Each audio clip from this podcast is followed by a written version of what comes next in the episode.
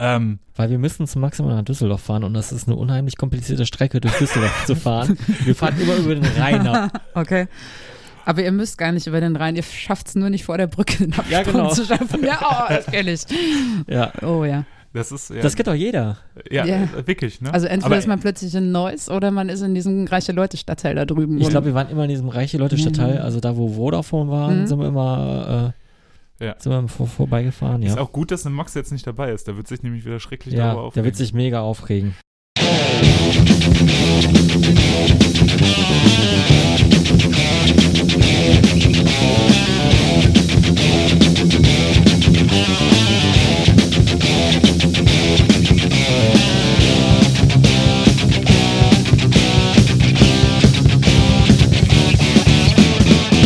Tod, Steine, Scherben.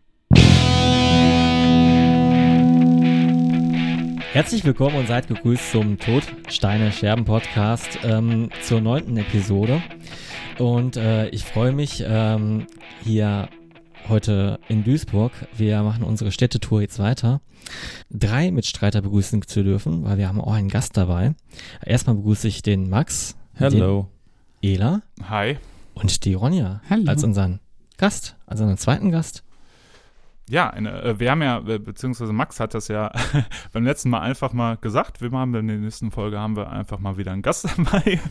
Und erst danach haben wir uns drum gekümmert. Und danach haben wir uns drum gekümmert. Und äh, die Ronja war so freundlich, ähm, äh, mir auf meine SMS zu antworten. Eigentlich war die Antwort auch schon super, die du geschrieben hast. Soll ich die mal kurz raussuchen? Willst du nicht so? Doch, ich fand die eigentlich sehr gut. Ne? Also ich habe die auch direkt den anderen Jungs geschickt, weil ich fand äh, die auch gut. Ronja und ich haben nur über SMS kommuniziert. Und ähm, ich hatte, wir haben schon mal mit per SMS auch über die gleichen Das Nummern war telefoniert. wirklich SMS oder WhatsApp? Äh, SMS. SMS. Ganz klassisch. Mhm. Und ich habe geschrieben, hey, sag mal, hättest du Bock, äh, äh, als nächster Gast in unserem Podcast mitzumachen? Und da hat Ronja drauf geschrieben, klingt gruselig, weil ich deine Nummer nicht kenne.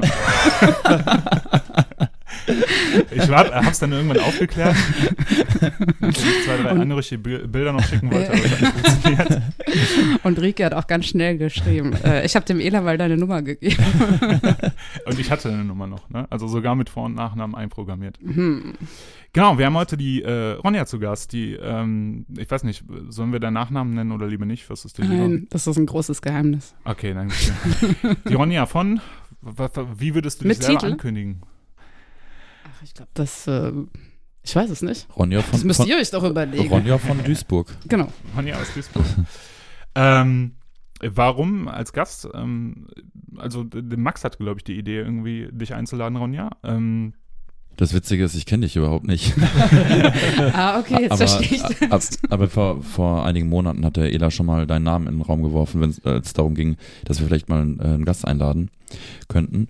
Und äh, in der letzten Folge habe ich zum Schluss äh, gesagt, ähm, ich lege mich jetzt einfach mal fest, nächste, nächstes Mal haben wir einen Gast oder eine Gästin. Und äh, das hat jetzt Gott sei Dank geklappt. Ja, und vielen Dank für die Einladung, dass wir bei dir hier heute aufnehmen dürfen. Sehr gerne. Auch ähm, äh, wie immer wieder ein Genuss, hier hinzukommen. wir haben gerade schon die, äh, In die vierte Etage.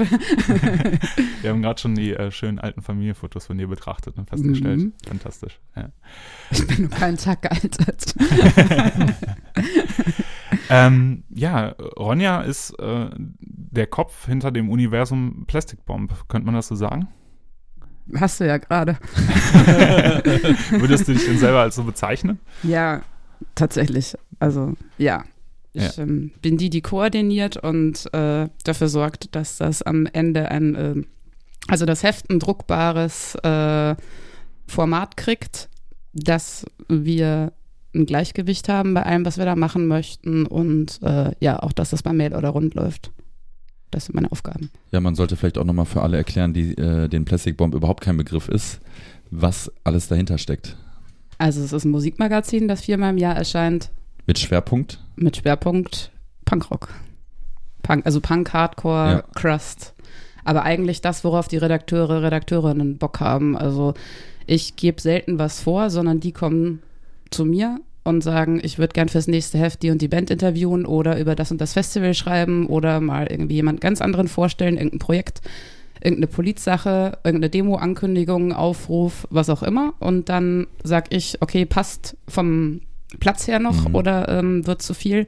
Und dann muss eigentlich nur noch geklärt werden, wann es abgegeben werden muss, wann es dann wirklich abgegeben werden muss und wer layoutet. Ja, das.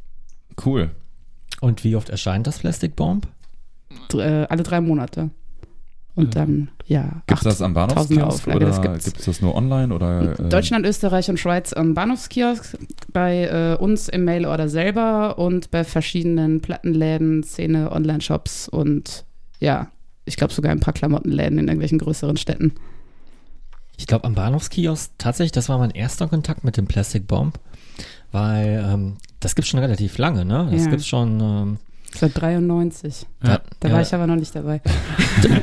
da habe ich noch in einer kleinen Stadt gewohnt und ähm, ich musste oft am Bahnhof warten. Ja, Und, äh, und, und das schönste Ort, an einem Bahnhof zu warten, ist, ist in einem Bahnhofskiosk. Und, weil man äh, gratis die Hefte lesen kann. vor, vor den Zeitschriften äh, und ähm, ja, da konnte man gratis die Hefte lesen. Ich glaube, das Plastic Bomb war eins der Hefte, die waren tatsächlich eingeschweißt, oder? Naja, da kam immer so eine Folie drumrum, weil das so ein dünnes Papier ist. Und Sauerei. Ja.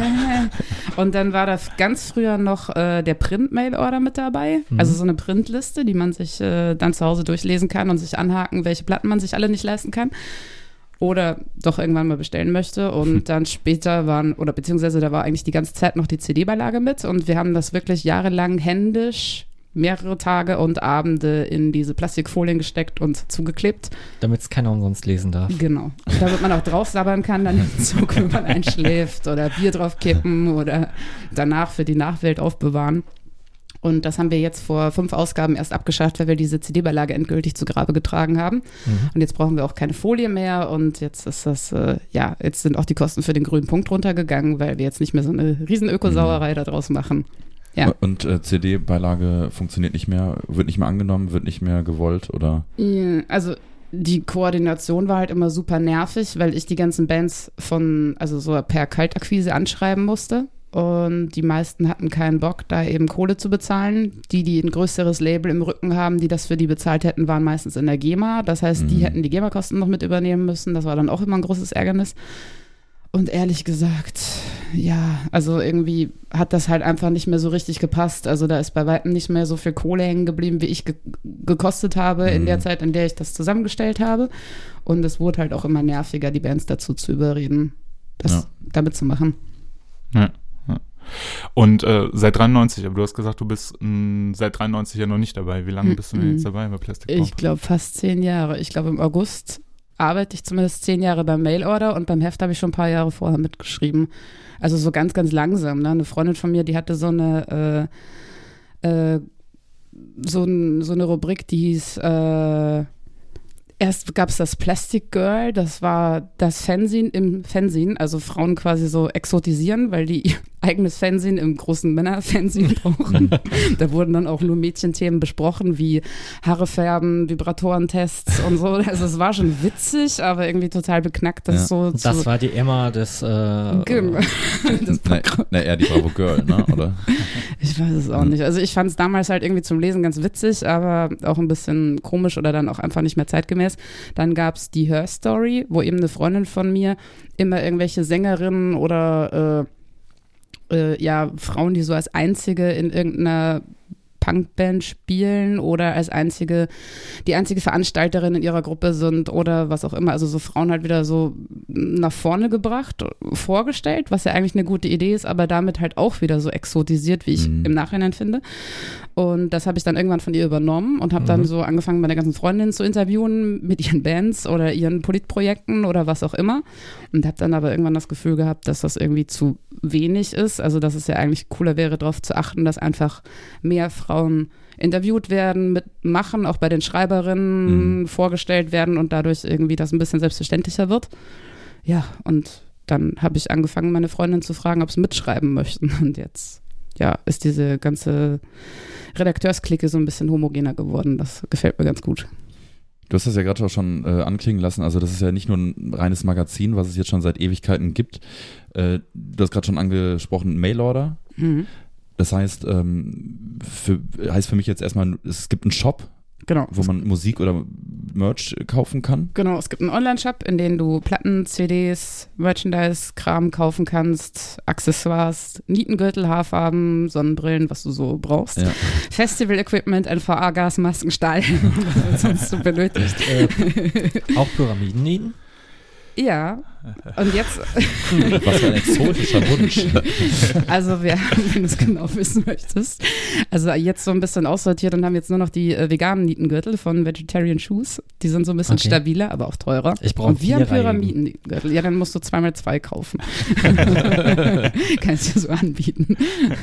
Dann kannst du die auch so über Kreuz mit der Brust tragen. so ein bisschen martialisch aussehen. So. Ja, nichts drunter dann, ne? Genau. ja, Genau. Ja. Ähm, und äh, ihr bietet ja auch vegane Lebensmittel an im Shop, ne? Genau, also die Idee war eben so Schokolade oder äh, Trockensoja, so Zeug, weil wir halt irgendwie da nicht äh, uns nie drum gekümmert haben, dass wir auch äh, gekühlte Sachen irgendwie verkaufen können, weil da muss ja diese Kühlkette eingehalten Mhm. werden und irgendwann würde dann auch jemand danach fragen und wir merken, wir haben jetzt schon Probleme, das Mindesthaltbarkeitsdatum einzuhalten. Also es ist auch öfter mal so, dass wir dann fachgemäß Lebensmittel vernichten müssen, indem wir sie essen. ja, aber ähm, genau, das haben wir so ein bisschen dazugenommen für die Leute, die sich denken, okay, ich habe mir jetzt meine Lieblingsplatte bestellt, eine andere Platte kenne ich nicht, brauche ich nicht und dann bestelle ich mir noch was zu essen dazu, damit sich das Porto rentiert oder sowas. Also so ein Wie, nice wird, to wie have. wird denn das angenommen? Ja, also das Zeug gibt's ja jetzt mittlerweile überall zu kaufen, deswegen ist es ja wirklich nur noch so ein nice to have Ding. Also Ja. wenn man da irgendwie gerade nicht weiß, was man sich sonst äh, in den Warenkorb packen soll und wir kümmern uns da auch nicht so sehr drum. Also das ist nicht die Rubrik, um die wir uns da so ja intensiv bemühen, sondern unser Interesse ist da eher so bei Platten und Merchandise. Das ist so der Schwerpunkt. Hm. Und ein Label seid ihr auch noch?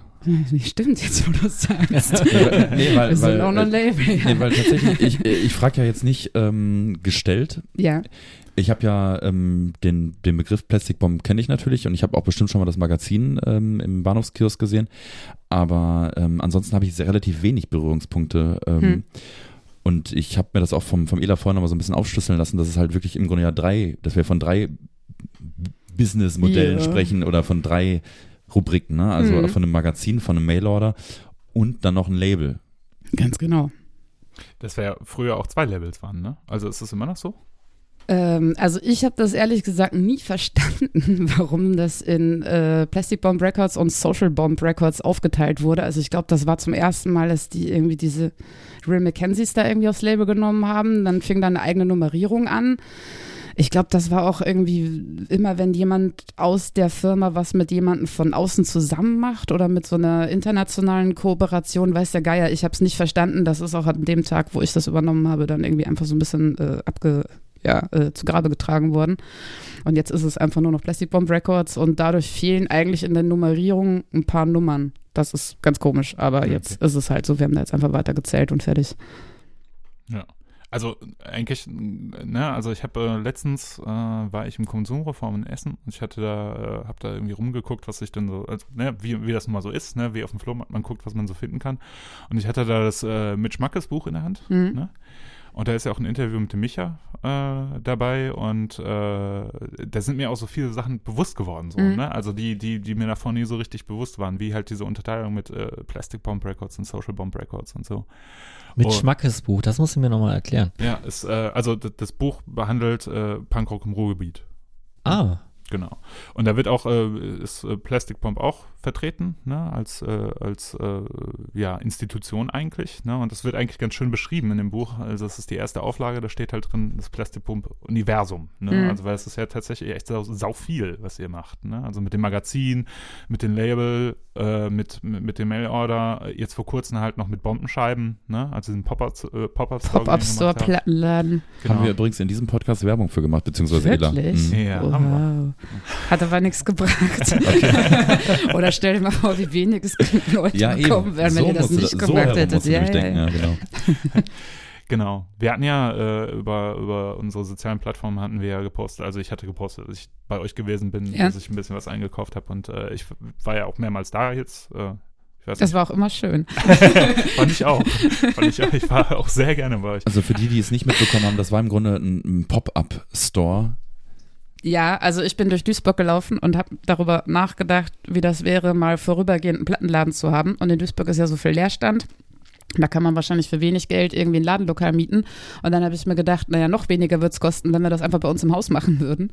Und haben dann eben, weil wir ein relativ großes Lager und Bürofläche haben, einfach einen Teil vom Lager freigeräumt, haben dann wirklich einen Kassentresen da reingezimmert, in monatelanger Kleinarbeit alle Platten in Folien gepackt und etikettiert da ähm, hatte ich ein sehr, paar sehr witzige Nachmittage mit meiner Freundin, die mir geholfen hat, das alles zu dekorieren, Poster aufzuhängen, alles schön zu machen. Ja. Das war auch wirklich sehr, sehr witzig.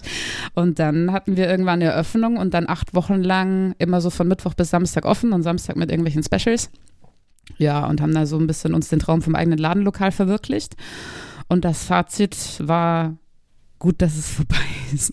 Ich arbeite nicht so gern samstags. Mhm. Ich bleibe nicht so gern bis 19 Uhr. Ich gehe gern, wenn ich fertig bin und nicht, wenn es 19 Uhr ist. Ja. ja. also es war schon witzig, irgendwie mit Leute treffen und gerade die Samstage mit irgendwelchen Specials, das hat schon wirklich Spaß gemacht. Aber unterm Strich ist es halt einfach super anstrengend und äh, ja, sehr viel zu tun, ne? weil du ja auch im Flow immer wieder nachetikettieren musst, immer wieder schauen musst, ob du die Neuheiten drin hast, mhm. ob irgendwas fehlt mit der Kasse, mit dem Kleingeld, mit, ja, ist einfach super viel zu bedenken ne? und das ist sehr, sehr anstrengend, wenn man es vor allem auch nur zu dritt macht und vor allem, wenn es drei Leute machen, die ja eigentlich noch einen Job haben. Mhm. Ja. ja. Das ist ja fast wie ein Cody. Obwohl da ist nur meistens nur äh, quasi nur eine Person an der Kasse. Das kostet auch ja. nicht alles nur einen Euro. Ja. nee, aber ähm, ich äh, bewundere sowieso immer die äh, Personen, die den ganzen Tag in einem Plattenladen stehen können, Tag für Tag. Ähm, da kennen wir ja auch äh, ein paar von. Mhm. Und äh, ich glaube, Duisburg hatte auch schon so eine Art äh, Plattenladenkultur. Ne? Ich weiß nicht, die ist so ein bisschen zurückgegangen natürlich. Ja. Ne, durch das Plattenladensterben. Aber ich kann mich auch noch erinnern, ich war früher in Duisburg in zwei, drei Plattenläden. Mhm. Helfe mal auf die Sprünge. Also es gibt in der Innenstadt das Red Rose, mit dem habe ich aber irgendwie so gar nichts im Kopf. Dann gibt es Onkel Stereo, die machen, die haben ja nur ein paar so ganz neue Platten ja, genau, und genau. machen dann aber mhm. so Duisburg-Merch ne, mit dem grünen Turm da draus, so Anti, Anti-Hipster-Werbung. Und dann gibt es noch das, oh, wie heißt das, Far Out oder sowas? Das, das kenne ich zum Beispiel nicht. Hier dieses Rose-Ding, da habe ich mir damals ach, Poster und Metal-Platten gekauft. Mhm. Ja. Das gab es damals, das, ja. Das schon so in der Innenstadt, dann das komische André natürlich, was es ja in jeder Ruhrgebietsstadt gibt. Mittlerweile leider. Ich, ja. ich finde es auch schade, wenn Leute ihre Platten bei äh, CD André verkaufen. Das ist komplett merkwürdig. Statt in einem richtigen Plattenladen. Also, oder bei Discogs oder ja. an Freunde. Ja, und äh, ja, und es gibt noch das 33 ein Drittel. Das ist tatsächlich auch gar nicht so weit weg von uns und das ist eigentlich so der coolste Laden, der auch wirklich so Punk, Metal, 70s, keine Ahnung, Rock, ja, die sind eigentlich ganz gut sortiert, ist ein bisschen vollgestopft, aber eigentlich ist das ein ganz geiler Laden. Mhm. Und wenn man, ja, nee. Ja, schon gut. Ruhig. Wenn man Glück hat, sitzt auch nicht diese komische Mensch mitten im Weg und man muss 50 Mal sich um den drum schlängeln. Das war nicht unsere Hauptsorge, dass dieses, naja, man kennt das ja aus jedem Tattoo-Laden und aus jedem Plattenladen, diese Rumsitzer, die immer nur da rumsitzen und die Gänge dicht ja. machen und äh, dass die irgendwann vom 33 ein Drittel zu uns rübergeschwemmt werden, aber in den acht Wochen sind sie nicht gekommen. Ja. Glück gehabt. War auch zu kalt im Lager, glaube ich. ja, das war das größte Problem, glaube ich, an dem Ding. Ne? Ja, also die Kälte. Hauptbeschwerdepunkt, ne, dass es zu kalt ist. Mi, mi, mi, mi, Dass man die Jacke anbehalten muss. Unangenehm. Habt ihr keine Parkvermietung gemacht? So, so alte Bundeswehr-Parker? so Weiter vermietet? So Unfalldecken vielleicht, so goldene. Ich glaube, das beste, der beste Artikel, den ich bei euch gesehen habe bei den Klamotten, bei den Gebrauchsklamotten, war die Bahnjacke. Die oh ja. Die war super. Ist die weggegangen? Die, die ist Eine weggegangen Bahnjacke. von der Deutschen Bahn. Die hat der Micha mal tatsächlich in einem Duisburger Güterbahnhof gefunden, bevor sie ihn abgerissen haben. Und ich glaube, der Micha war dann auch mal im Laden und meinte so, die ist total cool, die Jacke. Ich so, das ist deine, die hast du hier vergessen. ich habe ihm auch die 5 Euro gegeben, die die Person dafür bezahlt hat. Ja, das war ganz cool mit dieser Second-Hand-Ecke, ne, weil mhm. äh, Freunde und ich und Rob äh, unsere Sachen, die wir irgendwie nicht mehr gebraucht haben, da so etikettiert und hingehangen haben. Und dann konnte man sich immer so mal 3 Euro, mal 5 Euro in die Hosentasche ja. stecken. Ja, ja. ja. Ich ja. komme komm ja, wie gesagt, überhaupt nicht so aus der, aus der Punk-Ecke. Hab da auch wenig Berührungspunkte gehabt, auch irgendwie so, auch in der Anfangszeit, wo ja viele dann irgendwie ähm, naja, die einen haben entweder böse Onkels mit 14 gehört oder, oder in Anführungsstrichen die Ärzte oder äh, Schleimkeim und. Das äh, sind ja auch die drei wichtigsten Punkbands. das hast du kurz zusammengefasst. Aber du hast ähm, The Offspring gehört, das weiß ich noch. Ja, genau. Also ich, äh, das war ja für viele dann äh, erstmal der, der erste Einstieg tatsächlich überhaupt in, in Rockmusik. In Rockmusik, die nicht zu Hause bei Papa lief, so. Ja. Ne? Und ähm, bei mir ähm, lief das irgendwie nicht so, aber ähm, in meinem Umkreis haben das irgendwie alle gehört. Aber mir hat dann irgendwie immer so der Einstieg gefehlt. Und das ist halt auch bis heute so geblieben, dass ich tatsächlich irgendwie nie so wirklich so den, den Draht dazu gefunden habe. Äh, also Punk geht bei mir dann so bis The Offspring, wo ja alle mal lachen müssen. Ähm, ist auch, Ich hatte auch mal eine Offspring-CD. ja, immerhin, immerhin. ähm, ich, ich, äh, ich, ich sehe die Band natürlich für sich. Also ich, ich denke jetzt nicht, dass ich, äh, wenn ich, wenn ich The Offspring höre, und ich, das ist auch eine der wenigen Bands aus, aus, aus der Jugendzeit, die ich heute immer noch sehr, sehr gut finde, bis zu einem gewissen Album. Aber vielleicht auch wahrscheinlich, weil da so ein bisschen Nos Nostalgie dran, dran hängt. Aber natürlich denke ich nicht so, oh, jetzt höre ich aber hier. Jetzt, Harte Musik. Jetzt ich Richtig harte Musik. Jetzt höre ich aber Punk, ne? Also, ähm, aber was, was sind denn so, ähm, was sind denn so bei euch im Label so die, die, die Knallerbands? Ähm, auf dem Label, also wahrscheinlich die punkigste Punkband ist entweder Terrorgruppe, wo wir die ersten vier Singles nochmal als 12-Inch veröffentlicht haben. Also ein Album, das es so nicht gab. Also es ist kein Album, es Mhm. sind vier Singles, die So ganz früh rauskommen, genau.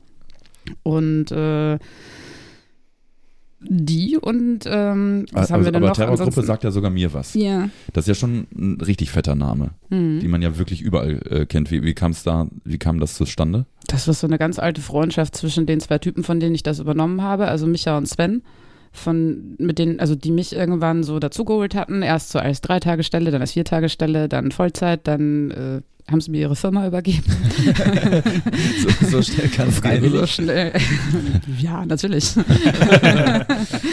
nee, Gelder die wollten geflossen. irgendwann nicht mehr, haben sie gesagt. Nee, keine Ahnung, die waren halt irgendwann froh oder wollten auch einfach irgendwann mal wieder was anderes mit ihrem Leben machen und hatten dann das Gefühl, dass das so in gute Hände abzugeben ist. So haben sie zumindest gesagt. Und die hatten auch den Kontakt zur Terrorgruppe. Genau, die waren, äh, also Sven, glaube ich, war vor allem mit äh, denen befreundet und äh, hat, glaube ich, ich weiß auch nicht, irgendwie früher schon mal irgendwas von denen released. Da bin ich aber in unserer eigenen Labelgeschichten nicht so Mhm. firm. Und dann war das einfach nur so eine Nachfrage, als die schon irgendwie an ihrer Reunion gefeilt haben, auch zu sagen, die ganzen ersten Singles, die immer so abgekultet werden, irgendwie nochmal zu veröffentlichen. Das war irgendwie wohl kein großer Schritt. Mhm. Und ich presse die jetzt einfach nur noch nach. Das also also die, die werden nach wie vor gekauft. Also vor allem die Band spielt ja wieder, ne? Also die Ja. haben ja jetzt auch irgendwie nochmal zwei Alben und äh, eine 10-Inch veröffentlicht in den letzten Jahren Mhm. und das ist ja dann immer eigentlich ein Garant, dass auch die alten Sachen wieder laufen. Habt ihr auch das T-Shirt im, im, im Mailorder? Ja. Dieses Das berühmte, rote. das, dieses berühmte Ja. T-Shirt. ist auch das- neulich nochmal jemand mit verprügelt worden, habe ich gehört. Echt? Ja, so ein Kunde von uns hat sich beschwert, dass er irgendwie damit aus der Bahn gestiegen ist, so ein älterer Kerl und äh, vier arabische Jugendliche Zitat, haben ihn mit diesem T-Shirt verhauen. Also ich erkläre das Also, mal, es ist sie ja ein rotes sie, Sie haben ihn für T-Shirt. Nazi gehalten. Ja, genau. Hm. Mit einem weißen Kreis und einem Galgen drin und da steht drunter dem deutschen Volke. Und es Ja. ist natürlich antifaschistisch gemeint. Und diese Typen haben es aber wohl nicht verstanden und sind direkt zu Zart gestritten. Ah, Also jeder kennt dieses äh, Shirt noch vom Schulhof und das hat, Mhm. äh, haben immer die härtesten Punker getragen. Freddy, Ja. Das, das weiß ich Hattest noch. du auch eins? Freddy Nee, ich hatte keins, aber ich, Doch, ich, du hattest doch hundertprozentig Nein, eins. äh, der, Doch. Hattest du wenigstens nein, der andere schön? Hatte eins, dann wollte ich keins mehr haben. Direkt gedoxt, der Name. Sag nochmal bitte die Adresse und die Telefonnummer Genau. dazu, ja? Ja. Nee, ähm, Freddy und ich waren halt ähm, äh, eine Zeit lang auf einer Schule. Und da, das haben wir im, im, in der allerersten Folge schon mal besprochen. Das härteste Shirt, was Freddy aber damals hatte, war das Cannibal Corpse Shirt mit dem toten Fötus. Wow. Und das war in der, sechsten, Das- das, war in der siebten Klasse. Das war, ich habe zu ihm aufgeblickt. Das durfte ich auch irgendwann nicht mehr tragen, tatsächlich. Ja. Ja, aber ich hatte, ich hatte auch ein Gallery of Su- Suicide Shirt. Ja, habe ich glaube ich auch gesagt, oder? Ja? Weil, nee, aber, aber Gallery of Suicide, was ist da vorne drauf? Das war, äh, das war das äh, zensierte Shirt, wo, wo vorne so, so, ja, so, so eine Galerie drauf war, so ein Hausgebäude, ja. Also jetzt nicht das, äh, das Original. Nee, gar nicht. Boah, das ist schon so lange. Ich weiß auch gar nicht, wo das Shirt ist. Ich hätte das, ich hätte es jetzt echt sehr, sehr gerne und hätte es auch gerne an. Jetzt gerade. Jetzt gerade. Ich würde mich jetzt äh, praktisch umziehen eigentlich. Aber kommen wir mal zur wichtigsten Frage, Ronja. Sind die Ärzte. Wie lange hast du daran gefeilt? Die Fragen gar nicht mal raus, ja? Hat er nicht geschafft. Nein, ich, ich lasse es. Ja. ähm, Ja, jetzt bin ich aber doch neugierig auf die Frage. Sind die Ärzte noch Punk?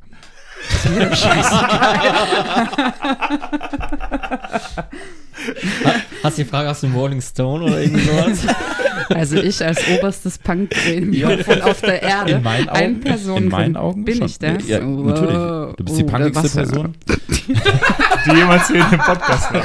Ah ja. Nein, das war natürlich nur Spaß. Du brauchst nicht gleich zu weinen. Okay. Ich brech zusammen. Was für eine Verantwortung. folgende Bands möchte ich ab dem heutigen Tag ausschließen und folgende Menschen kriegen ihre Punk-Lizenz entzogen. Genau. Ich lese jetzt eine lange Liste vor, die den Rest der Sendezeit einnimmt. Ach, deswegen hast du hier diese Liste. Ah, Ja, ich verstehe schon. richtig. Äh, Ronja hat sich nämlich gut vorbereitet. Sie hat einen leeren Block sich mit einem Stift. Und ein Flaschenöffner liegt jetzt gerade auf dem Aber, Block. aber wirklich auch so ein bisschen geschäftsfraumäßig, Ja, ich ich so. fühle mich immer Ja. Sicherer, wenn so ein. Block und so. Also so geht's immer in, in äh, Verhandlungen mit Bands. Mit mir selber. Ja, mit Bands, genau. Ich kann euch auch meine Razzia-Interview-Fragen, die ich mir gestern Abend aufgeschrieben habe, vorlesen und heute Morgen nochmal versucht habe, drüber zu lesen. Und Ja. ich hatte gestern schon eine Flasche Wein getrunken. Ich kann nur noch die Hälfte entziffern. Wirklich. Äh, Razzia ist das. Äh, ähm, Razzia ist wieder da. Ihr müsst mich aufklären. Mit Ist neuen Band. Album. Ihr guckt mich alle so blöd an. Ist eine Band. Ja, Ach so, eine Band. Eine Band. ja was, was soll es sonst sein? Ja, Interviewfragen. Was, was, was, willst du denn? Naja, Razzia ist eine sehr alte Razzia könnte Punkband, ein die Magazin sehr lange. sein, das sie interviewt. Nein, Band. Okay. Punkt. Also die Band war sehr lange weg, nach vielen verschiedenen Alben, diversen Sängern und so weiter. Jetzt haben sie sich vor ein paar Jahren wieder zusammengefunden und jetzt auch ein neues Album veröffentlicht, das ich bereits gehört habe und alle anderen nicht. Und? Ich habe es zugeschickt bekommen. Ja, ich weiß nicht, warum Punkbands Songs machen, die fünf Minuten lang sind und eine Gesamtspielzeit von über einer Stunde. Was? Das ist das Unpunkigste, was ich seit Das langem gehört ist, ist ja habe. fast Da dein Straits-Niveau. Ja. Also da sind wirklich richtig gute Riffs und richtig gute Ideen drin. Und wenn man das alles zu so einem vernünftigen 30-Minuten-Werk zusammengestrichen hätte, wäre das ein fantastisches Album. Aber so ist es einfach mit dem Finger an der Skip-Taste gut zu ertragen. Okay. Und das habe ich aber nicht in diesen Interviewfragen, sondern ich habe die ganze Zeit versucht zu formulieren, wie man sowas höflich Mhm. formulieren kann. Und wenn ich es lesen könnte, wüsste ich auch, ob ich eine gute Idee hatte gestern oder nicht. Achso, es ist gar nicht mehr lesbar. Ja, so halb. Also ich habe das gestern mit einem Kumpel zusammen gemacht. ja, doch. Also den Rest kann ich, glaube ich, aus dem Zusammenhang schließen. Oder ich rufe den Typen nochmal an, der weiß es vielleicht auch noch. Aber es hat, wir hatten sehr viel Spaß gestern dabei. Cool. Und sehr viel Sekt. Jetzt hast du ja gerade so erzählt, ne, was, was so, ein, äh, so, ein, so ein guter Runner bei euch auf dem Label, beziehungsweise bei euch im Mailorder ist mit der Terrorgruppe. Jetzt, ähm, ihr released ja trotzdem, also nicht ständig, aber ihr bringt ja re regelmäßig neue Releases raus. Äh, Mhm. Was würdest du jetzt, jetzt hast du sozusagen eine Bühne Schamlose Eigenwerbung. und oh, kannst ein bisschen endlich. Ich Werbung dachte, du machen. fragst nicht. Ja. kannst du ein bisschen Werbung machen, ja. Also, Also- ich, ich finde das einfach auch, auch spannend. Ne? Also ich finde, das ist für unsere Hörer vielleicht spannend auf der einen Seite, aber auch für mich selber ist es einfach spannend zu gucken. Genau, weil am Ende des Tages, egal jetzt welches Genre, äh, sind Ja. wir ja alle Riesenfans von Leuten, die sich hinstellen und sagen, wir bringen jetzt noch Platten raus, auf Vinyl, CD oder Kassette, wie auch immer. Ja. Ähm, die Absicht dahinter, die finden wir cool. Das ist das, was uns halt schon seit Jahren begeistert. Und dementsprechend äh, wollen wir das auch immer würdigen. Ne? Dementsprechend ist es ja auch kein Zufall, dass du halt heute auch zu Gast bist, weil da, ich vermute mal, dass da ja auch nicht wenig Arbeit hinter diesem Ganzen Ja. hintersteckt. Ne? Also wenn man mal rausgefunden hat, wie die Struktur so funktioniert, dann geht es einigermaßen leicht, aber ich habe auch wirklich lange gebraucht, um das rauszufinden, wie man am besten eine Schallplatte veröffentlicht. Also wie man da auch mit den Bands drüber redet, dass das irgendwie kein elendslanger Dialog wird, sondern dass man am besten schon mal so ein paar Vorschläge macht, wie das am besten laufen könnte oder was meine Erfahrung sagt. Und ich stelle auch fest, dass das wirklich sehr ernst genommen wird, wenn ich denen sage, so und so könnte ich mir das vorstellen, das und das ist eine völlig utopische Idee. Oder da mm, freue ich mich auch drüber, wenn da eine gute Idee kommt, wo es eine Herausforderung ist, das umzusetzen. Ja, und da muss man halt schauen, was so geht und was nicht, was finanzierbar ist und was nicht und wie man das dann am Ende am besten unter die Leute kriegt. Ja, Geht äh, Vinyl bei euch besser als CD? Also viel besser, viel, Viel viel, besser. viel besser. Also ich glaube, auf jede CD kommen irgendwie 10 Platten oder 15 Platten. Mhm. Ja, das macht schon Sinn, aber das war im Punk ja eigentlich nie anders. Also natürlich gab es da in den 90ern irgendwann mal so eine CD-Phase, aber eigentlich war der Vinyl nie weg und diese ganzen Download-Sachen haben sich nie richtig durchgesetzt. Also ich, ja, halte ich auch nicht so richtig für notwendig. Selbst diese Download-Codes in den Platten haben sich wieder verabschiedet. Also du kaufst dir eine Platte, Mhm. wenn du die hören möchtest und wenn du keine Platte brauchst, dann kaufst, hörst du es dir bei Bandcamp an. Mhm. Ja, oder guckst mal, ob es die Band irgendwie zum Runterladen File bietet. Ja, ja. Also ja, ich finde, also ich finde das mit den Codes beispielsweise ist eine Lösung, die ich äh, gut finde. Ne? Also ähm, weil äh, es ist einfach zu komfortabel. Ne? Also ich kann keine Platte halt mit ins Auto nehmen. Das ist halt die große Problematik, Nicht? die dahinter Ich, steckt. ich schon immer Auto aus dem Plattenspieler. Nee, es gab echt? übrigens, es gab früher übrigens. Gab äh, es ja, ne? Ja, Mhm. ist wirklich. Also es Ich gab habe das auch mal in einem Film gesehen. Ja, äh, für so 7 Inches, da konntest du so Platten 7 Inches reinmachen. im Auto. Und der Ja. Plattenspieler hing im Kofferraum an so Seilen, damit der ähm, quasi nicht äh, Das so viel vibriert nicht. hat. Mhm. Genau. Ja, das gab's wirklich. Ja. Spannend, ja. Ja. Habt ihr eigentlich Lust, über Filmchen zu sprechen? Ich dachte, wir reden noch über die Bands, die ich promoten darf. Genau. Hallo. Hallo. Es war eine peinliche Pause. Ich wollte, ich wollte die peinliche Pause einfach nur füllen. Du kannst auch mal in die stille Ecke gehen jetzt. Genau. Also, Dann wird's ja sehr, sehr still insgesamt. Nee, hau raus, Band, die jetzt rauskommt, heißt Messerschießerei aus Leipzig. Hat, ich habe es noch nicht so ganz verstanden, warum die sich so ein Black Metal Artwork zugelegt haben, mit so Gespenstern und so einem komischen Schriftzug, den man nicht so besonders gut lesen kann. Aber es ist eine Hardcore-Punk-Band, die auch wirklich sehr gut ist, die bis jetzt nur im Osten gespielt hat und die ich ein bisschen unterbewertet finde. Bringen wir jetzt zusammen mit einem anderen Label und der Band zusammen raus. Das ist jetzt gerade, also die ist gerade aus dem Presswerk gekommen. Auch aus dem Presswerk gekommen ist die zweite Horror Vakui LP, die wir nachpressen durften. Also das Repress mit nochmal zwei Songs drauf, die vorher nicht drauf waren. Das ist eine italienische Punk-Goth-Rock-Band. Ja, das sind so die ganz, die ganz neuen Würfe. Und äh, dann kommt bald noch mal eine neue Platte von 6. Hm. ZX. Da hattet ihr schon eine, ne? Ja. Und habt ihr auch noch schöne Show im Panic Room gemacht. Ja, und das wiederholt sich diesen Sommer alles. Ah, Ja. sehr, sehr schön. Ja, das war wirklich ein sehr, sehr schönes Konzert, muss ich sagen. Mhm. Ja. Und kommen davor hattet ihr mal Indian Nightmare, ne? Ja, hatten Ein wir. Release davor. Mhm, da, ja, richtig. Also wir hatten die erste Indian Nightmare LP, die gab es irgendwie erst nur aus so einer äh, skandinavischen Pressung.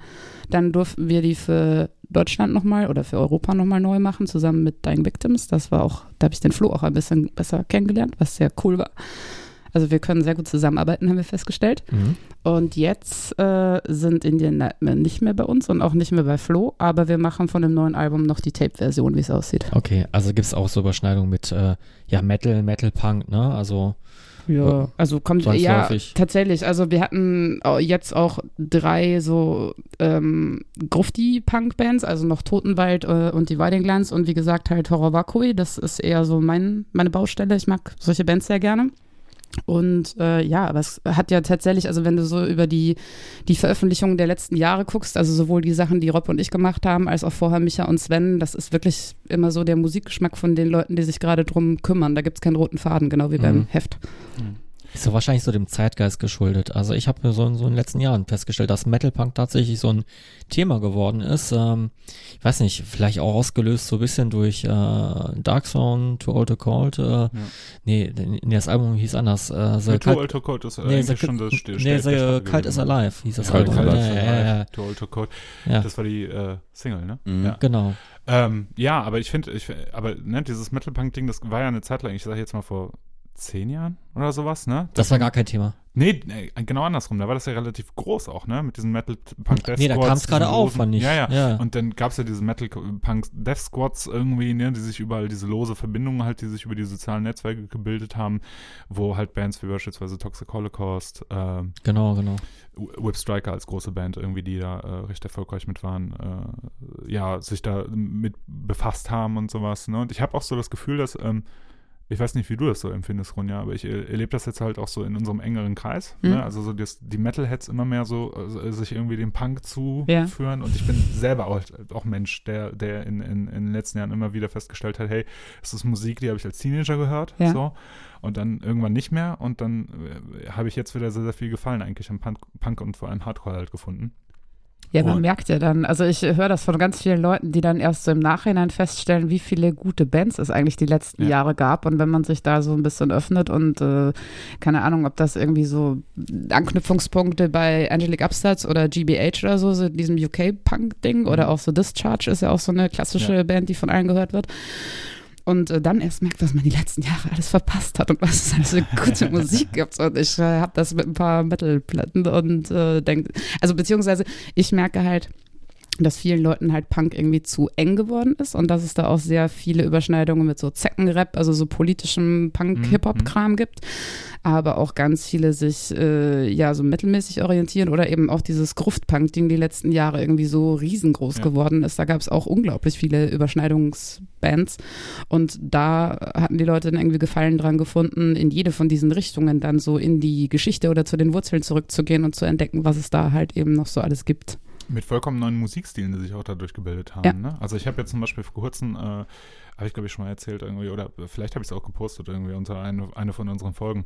Äh, ich habe jetzt, ähm, wie, wie, haben die es genannt? Ich glaube Russian Wave oder sowas okay. entdeckt. Also oder äh, ganz obskur, also so Bands, die, die, die diesen Wave, also New Wave im Prinzip spielen, ja, so Richtung Joy Division noch, noch so ein bisschen waviger. Äh, aber halt mit russischen Texten. So okay. und dann äh, relativ, also mit dem, mit, ne, mit so, mit so einem kommunistischen äh, Motiv dahinter und so. Und ich habe da eine Band entdeckt, ich kann leider den Namen Sekiera. nicht aussprechen. Nee, nee, nee, nee, die meine ich nicht. Also das ist eine ganz alte Band. Ja.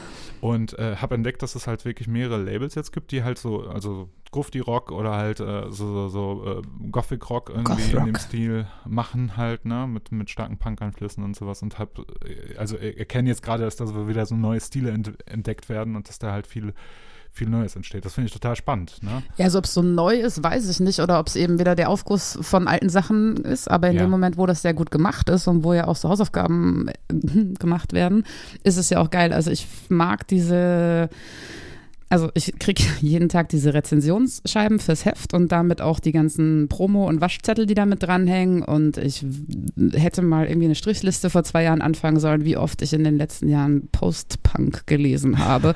Und dann wird eben alles, was so ein bisschen düsterer ist, was so ein bisschen basslastiger ist oder auch so ein bisschen trauriger klingt, immer sofort mit Post-Punk gelabelt. Oder was äh, ziemlich viel Hall hat. Ja, genau, ja. ja, ich wünsche, das hätte Hall oder ja. Und, aber wo du halt ganz schnell merkst, das ist halt meistens irgendwie, klingt das für mich dann auch so ein bisschen studentisch und so ein bisschen mhm, langweilig mhm. so.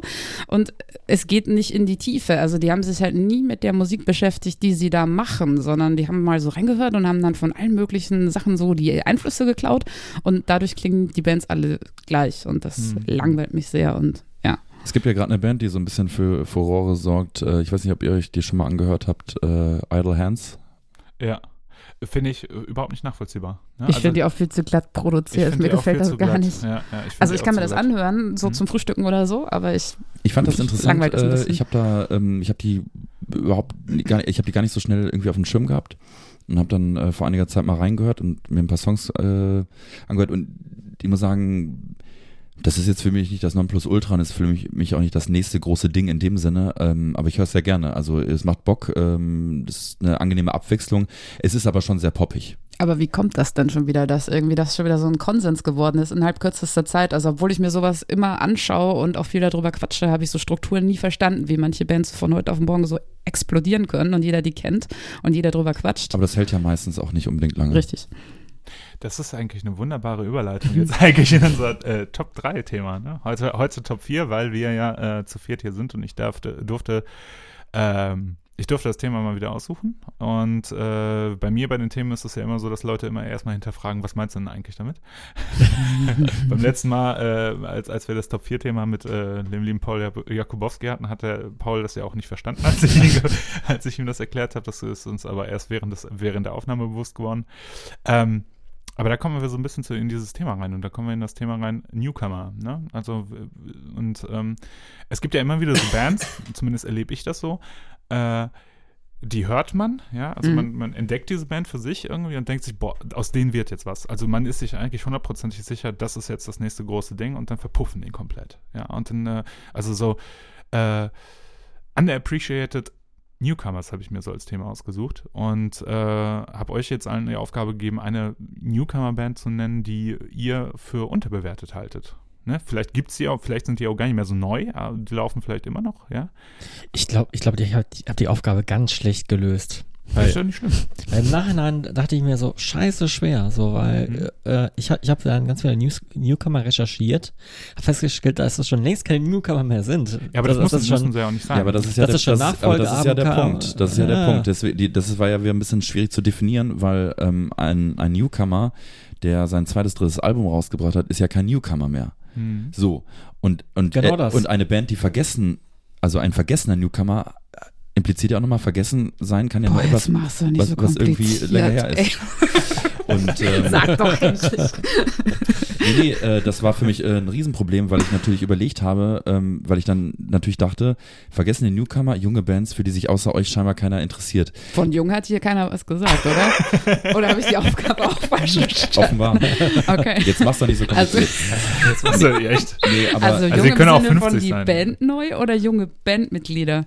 Egal, ich habe beides auf meiner Liste. ich, glaub, ich, ich glaube, in dem Fall war die Band gemeint, aber ich fand es halt, wie gesagt, schwierig, weil ich habe dann einerseits gedacht, es geht vielleicht um eine Band, äh, die jetzt gerade vielleicht oder seit einiger Zeit, aber, aber Newcomer ist eine, also ist eine Band ja nicht mehr, wenn sie schon mehr als ein Album raus hat, oder? In meiner, in meiner persönlichen Definition. das ist Definitionssache, fand, ja. ich, fand ich schwierig. Deswegen habe ich mich da damit schwer getan, Genau. weil, weil die Band, die ich äh, eigentlich rausgesucht habe, hatte dann auf einmal ein zweites Album und das habe ich dann zwei Jahre später erst festgestellt. Ja, aber, das, aber auch das, ne, das, das bedeutet ja eigentlich, dass der, die Band, die äh, jetzt das zweite Album rausgebracht hat, ja im Prinzip vollkommen untergegangen ist. So sehr sogar, obwohl du die eigentlich ja gut findest, dass du selbst nicht mal mitgekriegt hast, dass sie ein zweites Album ja, okay, dann nehme ich die vielleicht doch. Jetzt habe ich auch zwei Bands zur Auswahl. Ich habe eigentlich sogar auch zwei, also von daher. Ronny hat auch zwei, ne? Ja. ich habe keine. nee, mit Mühe Not habe ich, äh, hab ich eins gefunden. Nee, dann äh, Max, start schon mal. Machen wir mal die äh, Mefr-Reihenfolge. Ist, ist nicht äh, der Merf? ist nicht der Gast, ähm, Ja, dann machen wir die Höflichkeit. oder? Beim letzten Mal Mhm. hat der Paul ja auch als erstes. Mhm. Genau. Ähm, ich habe mir Panik, Panikraum ausgesucht. Soll ich das erklären oder reicht Erklär. der Name? Nee. äh, ich glaube, bei Discogs läuft das als Gladbacher Düsterpunk und äh, ist ähm, mit dem Schlagzeuger von ER80, deswegen klingt es wahrscheinlich auch ein bisschen nach ER80. Ja, ich äh, finde, also die sind jetzt nicht komplett untergegangen, aber hinter so einer Band wie Es war Mord, die im Prinzip die gleiche Mucke gerade machen, ist Panikraum ein bisschen wenig präsent. Ich glaube, das liegt daran, dass die gerade zu selten spielen, was sie dringend tun sollten. Punkt. Und äh, äh, warum hast du das Gefühl, also du, du sagst jetzt, okay, die, die gehen jetzt wahrscheinlich unter, weil äh, die zu wenig spielen. Hm. Ne? Warum glaubst du zum Beispiel, also warum glaubst du, was schätzt du an der Band so sehr, dass du sagst, okay, eigentlich finde ich, die, die hätten jetzt mehr verdient, äh, aber irgendwie ähm, Weil sie das nicht. gut sind. also was schätzt du ganz besonders? Was würdest du jetzt äh, als Ausschlag, äh, also außer, außer EA80 als äh, Referenzband und äh, mit Mitgliedern, ähm, Songwriting. Ich schätze das sehr, wenn Bands sich Zeit lassen, ihre Songs zu Ende zu schreiben mhm. und nicht hastig ein Album rausrotzen, Mhm. um schon mal ein Release zu haben Ja. und so halbgare Songs irgendwie fertigstellen. Das muss ja, das heißt ja nicht, dass es eine ultra komplizierte Songstruktur sein muss, aber ich glaube, um also ich habe keine Ahnung davon, deswegen beuge ich mich jetzt natürlich weit aus dem Fenster. Aber ich glaube, man muss sich schon mit dem, was man da machen möchte, irgendwie sehr intensiv auseinandersetzen, um dann halt äh, so Songs irgendwie auch eine Zeit lang wirken zu lassen, bevor man sich dann ins Studio geht und beschließt, die einzuspielen. Und dann ist es auch gut, wenn man das Instrument, das man spielt, gut kann. Und dann äh, kann man halt so ein rundes Album raushauen, wo dann auch keine Filler sind. Und ich finde, das Panikraum-Album, das ist einfach sehr gelungen. Und wie gesagt, die sind jetzt auch nicht komplett untergegangen. Das habe ja nicht nur ich entdeckt, dass die Band sehr gut ist. Aber ja, die sollten halt mal dringend ein bisschen rumkommen. Hm. Aber deshalb liegt ja auch nicht der Band einfach selber. Ne? Also die können ja, viele Bands, wir erleben das ja selber als Musiker Mhm. irgendwie, äh, äh, ähm, die kommen ja nicht rum, weil, weil die nicht selber rumkommen wollen. Es kann, kann auch ein Element sein. Mhm. Ne? Also wenn ich so an manche Bands denke, die sagen ja auch einfach ganz deutlich, ey, ich möchte nur zwei Konzerte im Jahr. Es gibt aber auch. Bands, die wollen die Ochsentour nicht fahren. Die was? Die Ochsentour wollen sie nicht fahren. Die wollen nicht im, Ja. in, in jedem Jugendclub spielen. Die Genau. wollen es nicht. Die wollen eigentlich direkt auf Europatour gehen. Gibt es auch. Will ich, das ist will aber ich, de- schade für die Bands, ey. Ja, aber, aber gibt es ja wirklich. Also ähm, das ist ja so eine Entwicklung, die man so ein bisschen beobachten konnte, dass ähm, einige Bands äh, gefühlt drei, vier Gigs irgendwie in kleine Gigs spielen und dann mit einem Demo auf Europatour gehen. Ja, aber ich finde das mit der Ochsentour, also ich. Also Ochsentour also ist natürlich jetzt auch, ne, du weißt, wie ich das meine, aber, ja, ich weiß, wie du aber das dass man meinst. sich auch einfach vielleicht so ein bisschen den Arsch abspielen muss und vielleicht auch einfach mal sagen Exakt. muss, man spielt jetzt vielleicht auch nur mal für einen Fuffi und einen Kasten Bier, jetzt mal doof gesagt. Ja, also ich habe das natürlich in erster Linie für diese Punk-Sache ein bisschen präsenter und da bitte ich doch drum, dass man für Spritgeld und einen Kasten Bier spielt.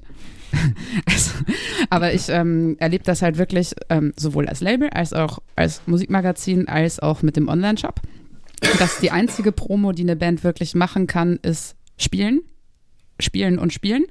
Und vielleicht noch so ein bisschen Social Media, aber ich halte es für Schwachsinn, zu früh ein erstes Album rauszuhauen, weil das dann halt eben häufig untergeht. Und wenn die Bands dann zu uns kommen und sagen, interviewt uns doch mal, damit wir ein bisschen rumkommen, finde ich halt schwachsinnig, weil das interessiert halt nicht so wirklich jemanden. Also die Leute lesen in erster Linie Interviews von Bands, die sie irgendwie schon mal live gesehen haben oder wo sie schon mal auf dem Shirt vom Kumpel irgendwie den Schriftzug gelesen haben. Und dafür muss die Band ja gespielt haben. Und nur dann verkaufst du halt auch wirklich gut Platten, ne, wenn, wenn sie dann da sind. Ähm, ja, und klar, du musst in, in diesem Internet auf dich aufmerksam machen, aber wir verkaufen halt auch im Shop oder wir bieten halt auch gar nicht so gern Platten an von Bands, die einfach noch nicht rumgekommen sind, weil das liegen bleibt. Also ich ja, bin der Meinung, spielen muss man. Und selbst wenn du dann ja irgendwie vor 30 Leuten spielst, heißt ja nicht, dass diese 30 Leute nicht total begeistert sind und ähm, ihren Freunden davon erzählen. Und was natürlich auch immer sehr viel hilft, sind ja, jedes äh, Klo der Erde mit Stickern voll machen oder halt so viel Merch wie geht an Freunde verschenken, ne, um schon mal irgendwie diesen Namen in Umlauf zu kriegen. Und das funktioniert dann früher oder später. Genau, dann stand der Name zumindest schon mal auf, auf dem Flyer und selbst die Leute, die nicht Ja. zum Konzert gegangen sind, ärgern sich vielleicht sogar hinterher. Mhm. Also, Miss, ja, die, die Band ist doch schon ganz gut durchgestartet, aber damals war ich Ja. nicht auf dem Konzert, ne? Ich merke auch, dass die Festivals so bucken. Also wirklich äh, Bands nehmen diese zumindest schon mal sehr oft auf, weil ich meine, woher nimmt man denn dieses Gefühl? Ne? Also jeder Ja, Festivalbooker setzt sich ja auch hin, recherchiert, wie viel hat die Band schon gespielt, wie sind die rumgekommen, mit wem standen die auf dem Flyer, wo standen die auf dem Flyer. Und ist ja scheißegal, ob die jetzt um 15 Uhr für einen Kasten Bier gespielt haben oder Headliner.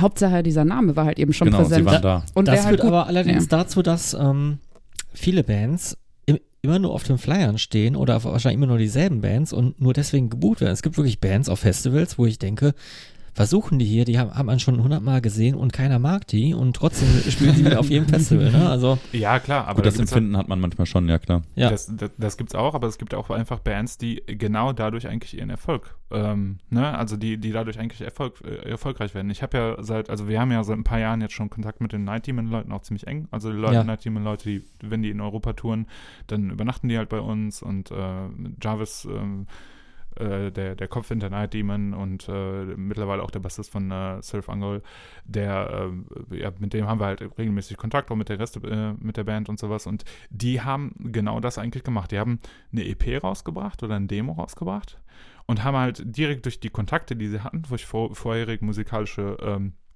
Tätigkeiten, die sie gemacht haben, haben sie gedacht, okay, wir buchen uns jetzt eine Tour, ist scheißegal, wie viel das kostet. Wir wollen einfach rumkommen, ja. Wir wollen geile Konzerte spielen, auch wenn dann nur zwei Leute vor der Bühne stehen. Wir wollen die Welt sehen und äh, irgendwann wird das schon klappen. Irgendwann wird, wird das ein Selbstlauf und genauso ist es geworden. Ne? Also die ersten Touren, die sie gebucht haben damals, äh, äh, äh, weiß ich noch, wir waren irgendwie auf zwei, drei Shows auch mit dabei, wo wir mitgespielt haben. Oder eine Show auf jeden Fall. Und äh, äh, ja, da sind die halt einfach mit einem Van ne, von einem Bekannten halt losgefahren und waren dann halt einfach weg, ja, und sind dann halt einfach überall rumgetourt. Und äh, jetzt mittlerweile ist das ja wirklich ein Name, der angekommen ist, so in der Szene, ne? Und auch einfach so wichtig geworden ist in der Szene, dass so Leute wie beispielsweise Jarvis als the most hardworking man in Metal Business bezeichnet werden, ne? Was man jetzt davon hält, ist jetzt die Eben, eine das ist Sache. jetzt nicht ein Titel, äh, auf den man unbedingt stolz sein muss. Äh, oder äh, kann man, also man kann denen ja viel vorwerfen, aber man kann denen nicht vorwerfen, dass sie, ähm, dass sie faul sind. Oder auch, Genau. dass er faul ist. Äh, die spielen ja wirklich den Arsch ab und das jetzt Ja. irgendwie schon seit Jahren. Ja. Aber die nehmen das Ding ja auch ernst. Ja. Keine Family, kein äh, Leben in dem Sinne, ähm, kein häusliches Leben, Mhm. sondern äh, alles auf eine Karte und die heißt Musik. Ja, das ist natürlich eine extreme Entscheidung. Das kann halt Ja. auch nicht jeder. Ja. So, ne? also, so extrem muss es ja auch gar nicht sein, aber einfach bewusst äh, viele Konzerte zu spielen ist halt auch einfach wichtig, um selber eine Be Beziehung, ja, für sich selber. Also ich finde, ich finde Konzerte spielen, egal in welchem Kontext man die spielt, außer man spielt jetzt irgendwie auf wirklich so Festival-Line-Ups, äh, wo, wo, wo man weiß, okay, das Publikum, das wird nichts mit einem anfangen können. Ja, wenn, wenn, wenn ich mir vorstellen müsste, jetzt irgendwie auf so ein Black Metal-Ding irgendwie zu spielen oder sowas, das wäre jetzt nicht mein Ding. Ne? Aber äh, ich denke halt trotzdem, dass jedes Konzert, das man selber spielt, ist für einen selber immer eine Möglichkeit, sich nochmal zu verbessern in seinen Live-Qualitäten. Und ich denke halt immer, es muss Spaß machen. Und das, äh, als Musiker finde ich, das ist eigentlich so der Höhepunkt, den man erreichen kann, wenn man irgendwo auf einer Bühne steht. Und da stehen vielleicht auch nur fünf Leute vor der Bühne, aber die haben Spaß. Und das ist für mich vollkommen okay. Und auch wenn diese fünf Leute keinen Spaß haben, aber ich aber immer noch Spaß habe und so tun kann, als ob ich da jetzt vor 1600 Leuten spiele, die alle meine Lyrics mitsingen, finde ich das trotzdem geil, ja. Das ist mir in dem Moment auch egal. Ich mache mir auch immer selber vor Konzerten irgendwie vor, dass ich mir denke, das ist jetzt das beste Konzert, das ich je gespielt habe. Und meistens gelingt mir das, ne? Also, dass ich halt denke, okay, das ist echt ein cooles Konzert gewesen am Ende. Ne? Egal, wie das Ergebnis jetzt ausgefallen ist. Jetzt aus finanzieller Sicht oder ähm, wie die Publikumsreaktionen waren, ne? Aber das ist halt so mein, mein Mindset, wo ich halt denke, das muss einfach Spaß machen. Ich glaube, Bands tun sich auch einen Gefallen, wenn man mal so ein bisschen drüber redet, was ähm, so die unterschiedlichen Ansprüche sind. Also wenn da wirklich jemand dabei ist, der gerne Geld verdienen möchte und die anderen sehen das aber nicht so, dann sollte man das dringend klären und dann vielleicht auch die eine Person nicht unbedingt diese Gagenforderung raushauen lassen. Mhm, ja. ja, oder wer was machen will oder wie man jetzt auch mit der, wenn man eigentlich eine fette Show machen möchte und du hast einen dabei, der eigentlich sich am liebsten mit dem Rücken zum Publikum stellen wollen würde, dass man da halt irgendwie drüber redet und da so ein, naja, also jede Band kommt doch sympathischer und teilt darüber, wenn man merkt, die haben einen Dialog miteinander. Also wenn das auch vielleicht nicht unbedingt so Freunde sind, aber ich finde, man merkt das schon immer, wie eine Band so miteinander aufgestellt ist.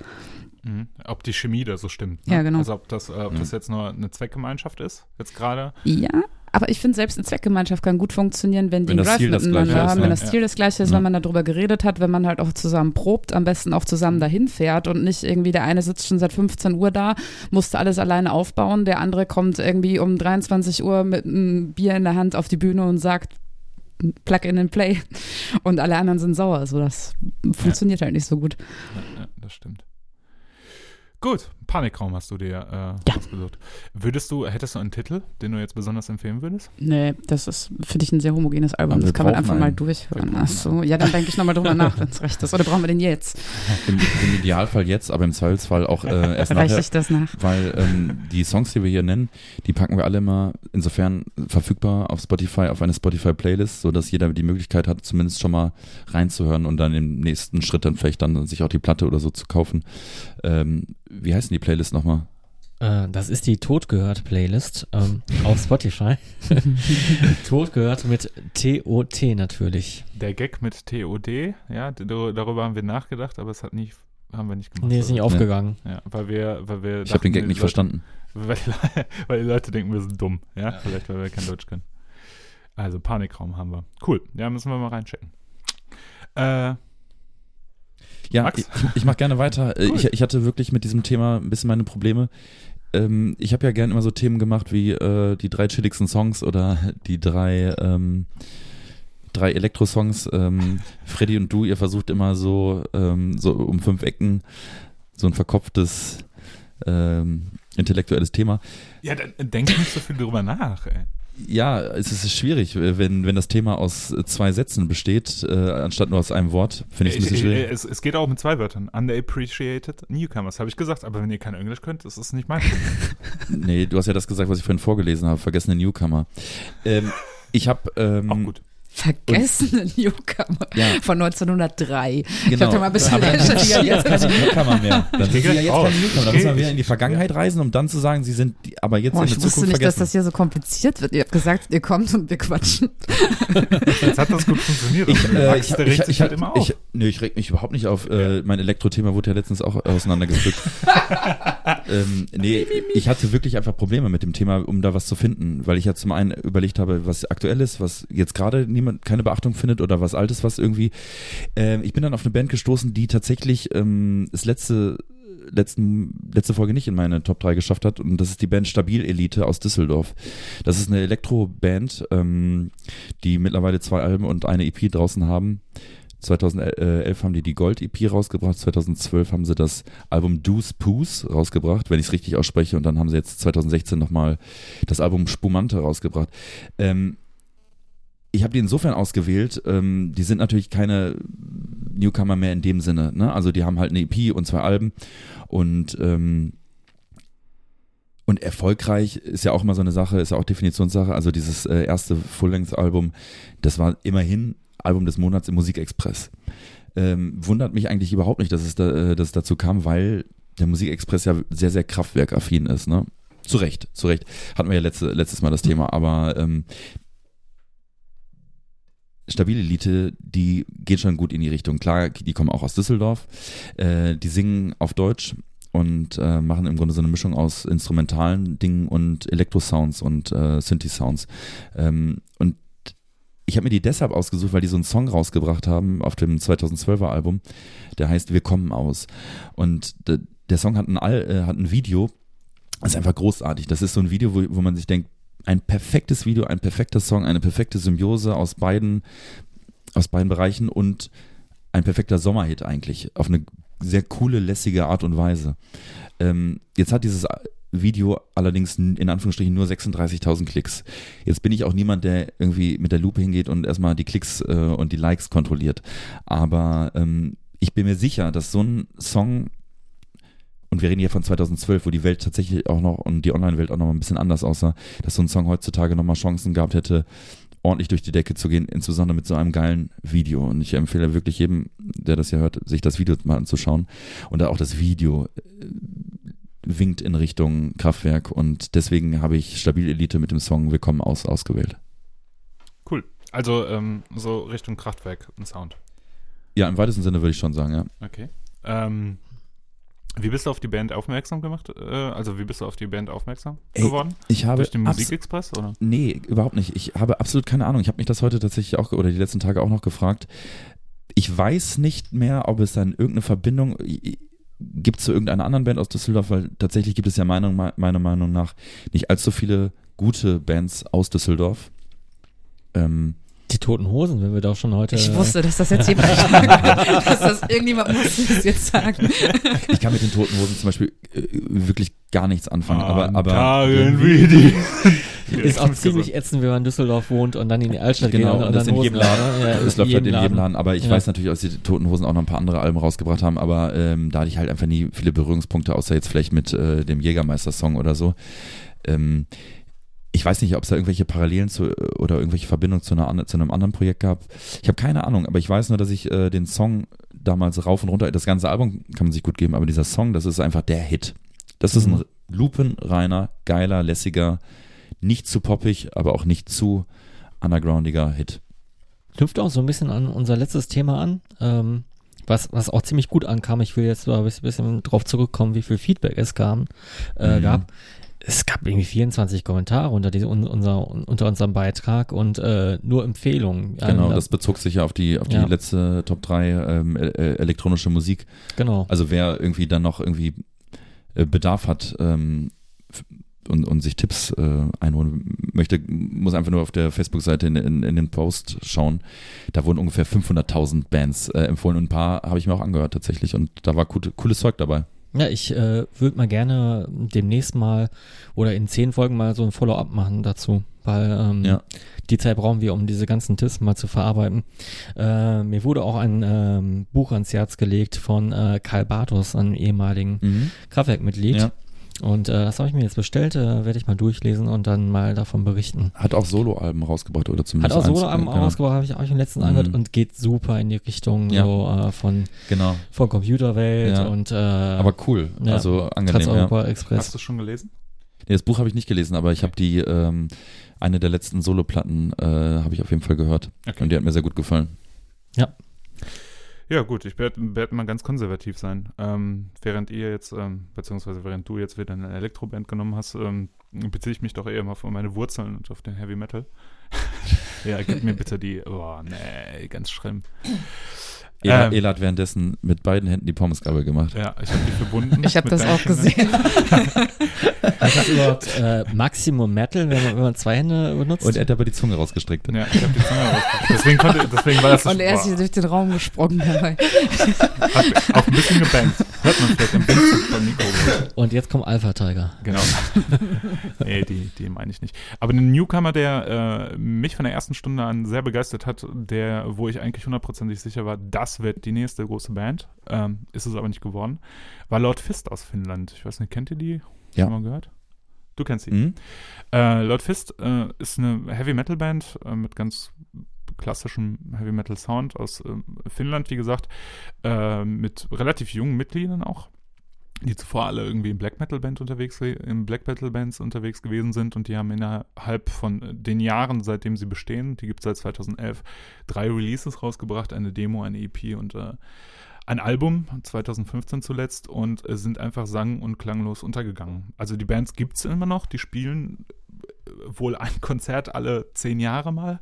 Die waren sogar mal in Deutschland. Ich habe die auch schon mal live, live gesehen bei dem äh, Harder Than Steel Festival, glaube ich, oder beim Metal, Metal, Metal Attack oder Metal Forces, keine Ahnung. Irgendwo in, in, in Würzburg, wie diese Metal-Veranstaltungen da heißen. Ne? Irgendwas mit Metal.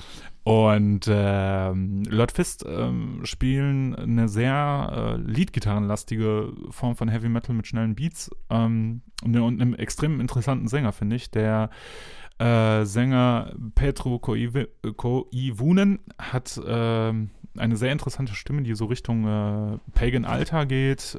Vielleicht, vielleicht auch nicht, ich weiß es nicht ähm, sehr schönes Vibrato in der Stimme hat und äh, wie gesagt sehr liedlastige ähm, Gitarren mit viel Doppelleads und äh, es gefällt mir sehr gut. Und dazu ein sehr stumpfes Drumming, ne, was, was ich sehr gut finde, weil da merkt man so ein bisschen, die, man hört so ein bisschen so einen Punk-Einfluss im Drumming ähm, und in den Gitarren starken Maiden-Einfluss mit sehr komplexen Riffs zum Teil, ohne dass die progressiv werden. Und ich fand schon das erste Demos-Pack of the Night ziemlich gut. Ähm, die EP Worthless Wisdom of Lord Fist fand ich noch besser und das Album war eigentlich so der Epitome von ihrem Schaffen bis jetzt. Äh, Green Aline heißt das und ähm, der ist wirklich jeder ähm, Song ein Hit drauf. Also da ist kein, kein schlechter Song drauf. Ähm, wenn ich jetzt ähm, nochmal darauf eingehen sollte, welchen Song wir da auf die äh, Totgehört-Playlist packen sollten, wäre es wahrscheinlich Master of the Witches äh, weil der Song einfach sehr bündig ist, der kürze, zweitkürzeste Song auf dem Album und äh, einfach ein sehr bündiges Ding. Ist übrigens über ein Label rausgekommen, das Actual Records heißt. Ähm, ist ein finnisches Label, das äh, alles mögliche an Heavy Metal, Death Metal, Noise, Experimental Stuff, Punk und irgendwie auch finnisch, finnische klassische Musik rausgebracht hat. Ziemlich abgedrehtes Ding. Die haben auch ein paar Tor-Alben rausgebracht und eine andere Band, die ähm, relativ erfolgreich geworden ist, nämlich Ranger. Ja, okay. Das Genau. sagen wir natürlich was. Aber irgendwie äh, so hört sich alles ganz rund an und hört sich nach irgendwie so typischem Ela-Metal an. Also das passt Das total ist zu auch dir. ein Genre bei Discogs. genau, das ist die Schublade, wo das Nee, reinpasst. nee, aber passt total zu dir. Also ähm, Ähm, ja, ich finde, ich wei- weiß auch gar nicht, also ich war eigentlich hundertprozentig davon überzeugt, das wird jetzt, äh, das wird jetzt das nächste große Ding. Ich habe mich, war total überrascht, dass sich niemand dafür interessiert hat. Ich habe die Typen auch einmal kurz kennengelernt auf diesem äh, Deutschlandkonzert, das sie gespielt haben. Habt ihr auch angesprochen, äh, und die wirkten ziemlich verstrahlt, was so- so eine Band ja auch ganz schnell irgendwie entmystifiziert, wenn man Mhm. halt denkt, boah, die möchte ich unbedingt mal live sehen. Und äh, wenn die dann halt auch noch dazu ziemlich gute Songs schreiben.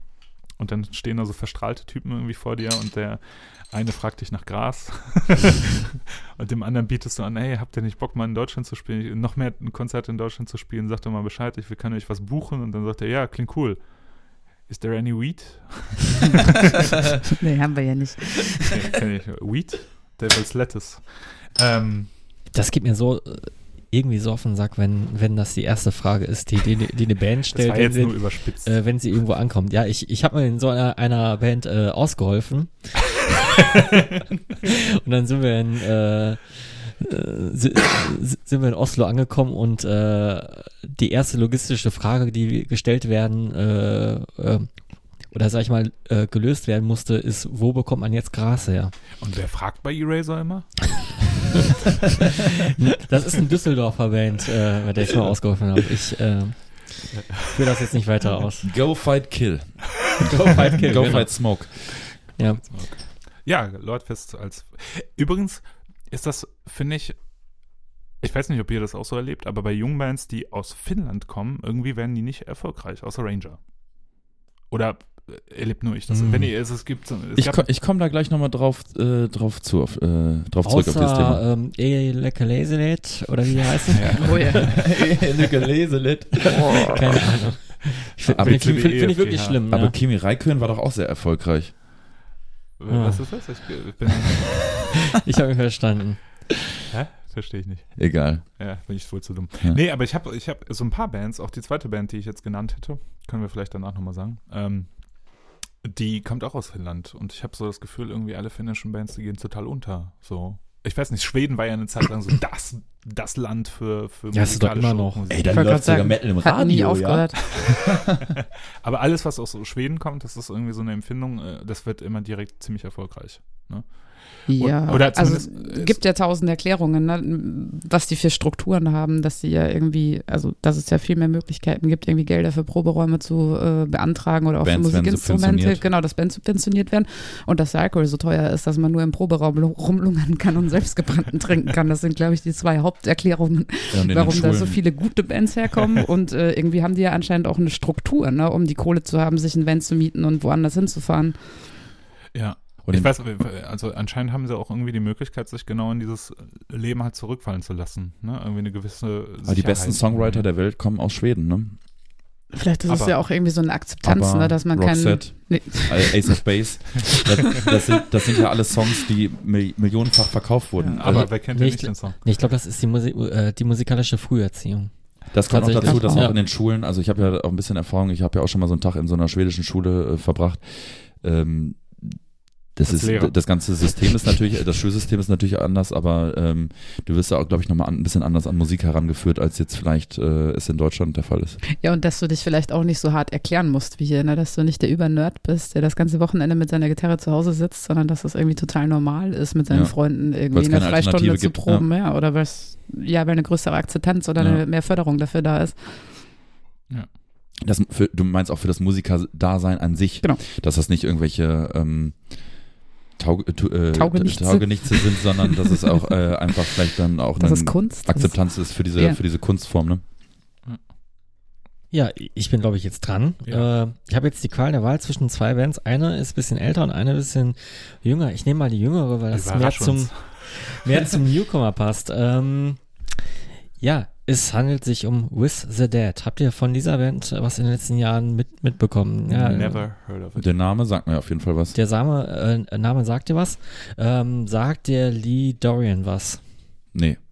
Chef von Rise Above Records? Okay. Ah, Ah, ja. Hm. Ex-Cathedral-Sänger? ja, ja, ja, ja, ja, ja, genau, doch, doch, doch, doch, ja. Genau, und ähm, er hat die Band äh, Dead äh, gegründet, äh, Ah, galt ja. als äh, Supergroup vor, äh, weiß nicht, drei Jahren, 2014, 15. Äh, ähm, 2015 ist das äh, erste Album rausgekommen, selbst betitelt ähm, With the Dead und ähm, mit dabei ist der ähm, Tim Bagshaw und der Mark Greening. Ähm, beide kennt man von Electric Wizard oder von Ramses. Auch Mhm. so aus diesem Genre, aus diesem Stoomer, ähm, St- Stoner, ähm, habe hab ich jetzt Doomer gesagt? Ja, Duma äh, äh, ist auch eine Äh, geile äh, Richtung. Das, äh, Stoner Doom ähm, Genre, ne? Oder so, so ein bisschen slutschig Ja. ist es ja auch. Ähm, ja, äh, spannende Band dachte ich damals und haben mir auch damals das Album bestellt. Und ähm, ich habe auch gemerkt, äh, davon hat äh, zu der Zeit äh, keiner so wirklich Notiz genommen. Und ähm, dann als ich mal für das Thema ein bisschen recherchiert habe, da habe ich gemerkt so, oh, die Band hatte ja 2017 noch ein Album ähm, veröffentlicht, äh, Love from With the Dead. Und ähm, das ist völlig untergegangen. Und deswegen für, hat die Band sich für, für mich qualifiziert für eine ver, ähm, vergessene Band. Ähm, wie ich dann auch ein bisschen erfahren habe, äh, auch dadurch, dass es äh, Besetzungswechsel gab und äh, dass diese Mitglieder tatsächlich in ihren eigenen Bands dann doch involvierter waren oder sind. Mhm. Ne? Also die, die Band dümpelt gerade so ein bisschen vor sich hin, äh, nimmt mal an dem, dem Festival teil, mal mit äh, ähm, nur einem Gitarristen äh, und äh, statt, äh, statt Gitarre Bass dabei. Ähm, ja, ähm, schade eigentlich. Äh, ich hätte gerne mehr von Wizard Dead gehört und ähm, kann mir jetzt noch mal das zweite Album noch zu Güte ziehen, aber ich glaube, da passiert nicht mehr viel. Schade, ne? Also Ja. wenn man äh, vor allem, vor allem wenn eigentlich ja die, die, die Gleise gelegt sind, dass das eine Band wer- werden könnte, die halt ja zumindest äh, eine Karriere vor sich hat. Ne? Also egal, was man jetzt daraus macht, ob das jetzt äh, eine Karriere im Sinne von erfolgreich ist oder ähm, von da kommt echt gutes Musikmaterial raus. So, ne? Und dann, dann läuft sowas gegen die Wand, weil die Leute halt schwach motiviert sind. Ne? Ja, und vor allem ähm, äh, denke ich mir das meistens bei diesen Supergroups, äh, wo dann Mitglieder aus, sag ich mal, bekannteren Bands mitspielen, das kann nicht so aufgehen. Die, die ja dann manchmal mittendrin erst merken, dass sie gar keine Zeit ja, dafür haben. Ja, genau. Das ist ja. mir auch schon oft aufgefallen. Ja.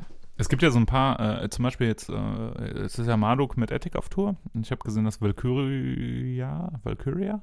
Mm, Ja, so ich? Ja. ich, ich habe es ich hab's gelesen, aber jetzt auch nicht so laut vorgelesen, dass ich jetzt auch aussprechen könnte.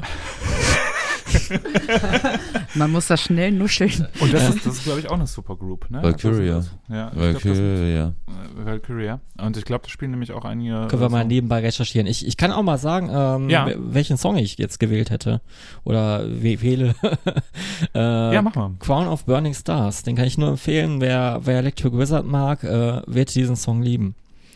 Äh, Weil es auch so schön ähm, vor sich hin walzt und äh, tiefe Gitarren und, oder sag ich mal basslastige Gitarren ähm, gibt's da zuhauf. Ja. Mhm. Höre ich mir an auf der Totgehört-Playlist auf Spotify. Ich habe äh, Valkyria nicht gefunden, weil ich wahrscheinlich zu dumm bin, den Namen richtig einzugeben. Aber ist ja auch nicht schlimm. Ich wollte ja vorhin schon mal so schäbig dazwischen äh, grätschen, aber auch einfach nur um die peinliche Pause zu unterbrechen, ähm, die vielleicht auch gar keine war. Aber ich habe ein paar Filmchen geschaut in letzter Zeit. Äh, Ronja, ich Okay. habe hab bei dir vorhin ja ein äh, Jurassic Park Kissen äh, gesehen. Ja. Also das heißt, du bist auch absoluter Filmfreak. Wir Ja. sind auf VHS. Das hat mich qualifiziert. Ganz ehrlich, ich, ich muss das nochmal, ich habe dem Eder das vorhin schon auf dem Balkon erzählt. Ähm, ich habe jetzt vor ein paar Wochen mal wieder seit 15 Jahren Jurassic Park 1 und 2 geguckt. Beziehungsweise Jurassic Park und Vergessene Welt. Jurassic Park, ich kenne jede Szene auswendig und ich habe den wirklich als Kind, beziehungsweise, und ich meine jetzt wirklich als Kind, also in der Vorstufe des Jugendlichen, habe ich den wirklich so dermaßen oft gesehen, dass ich den auswendig kann. Also ich weiß genau, welche Szene kommt. Ich weiß, ich kann mich an alle, jedes Bild, an jeden Kannst Dialog erinnern. Dinosaurier-Dialoge Je, besprechen. auch, auch das. Kannst du die, die äh, Dinosaurier benennen, die drin vorkommen? äh, Triceratops. Velociraptoren, äh, T-Rex und dann gibt's noch diesen komischen mit dem Kamm, den vergesse ich immer, der diese, diese, diese Scheiße da Boah, da habe ich mich immer mega erschrocken. Ja, aber soll ich dir was sagen? Ich habe den geguckt und habe wirklich gemerkt und entweder, weil der Film nach wie vor gut ist und das ist eigentlich für mich eigentlich außer Frage, der Film ist nach wie vor gut, wenn du überlegst, dass der von 92, 93 ist, dass ich wirklich angespannt war beim Gucken. Jetzt nicht, weil ich mich so gefürchtet habe, aber weil ich einfach diesen, diesen Stress, entweder vielleicht auch wieder diesen Stress gespürt habe, den ich als Kind hatte. Diese Szene mit den Velociraptoren in, in, der, in, die, in dieser Küche, in dieser Großküche mit den Kindern, die sich dann ähm, Mega Szene. Mega-Szene und ich habe vor einiger Zeit ähm, einen Podcast gehört, da haben die sich fünf Stunden lang, äh, Radio Nukular war das, fünf Stunden lang nur über Steven Spielberg unterhalten. Und ich habe den nicht am Stück gehört, ich habe den mit Pausen gehört. Und ich habe, irgendwann sprachen die dann über Jurassic Park und meinten dann auch im Endeffekt, und das war für mich dann auch eigentlich, ja klar, absolut richtig. Jurassic Park war vielleicht einer der letzten richtigen Blockbuster, wo wirklich Leute ins Kino gestürmt sind und was gesehen haben, was sie bis dato ja in der Form noch nicht gesehen haben. Da wurden ja Ich dachte, Techniken. das wäre Shades of Grey. Oder Jumanji. Dark Jumanji. Jumanji 2. Tut mir leid.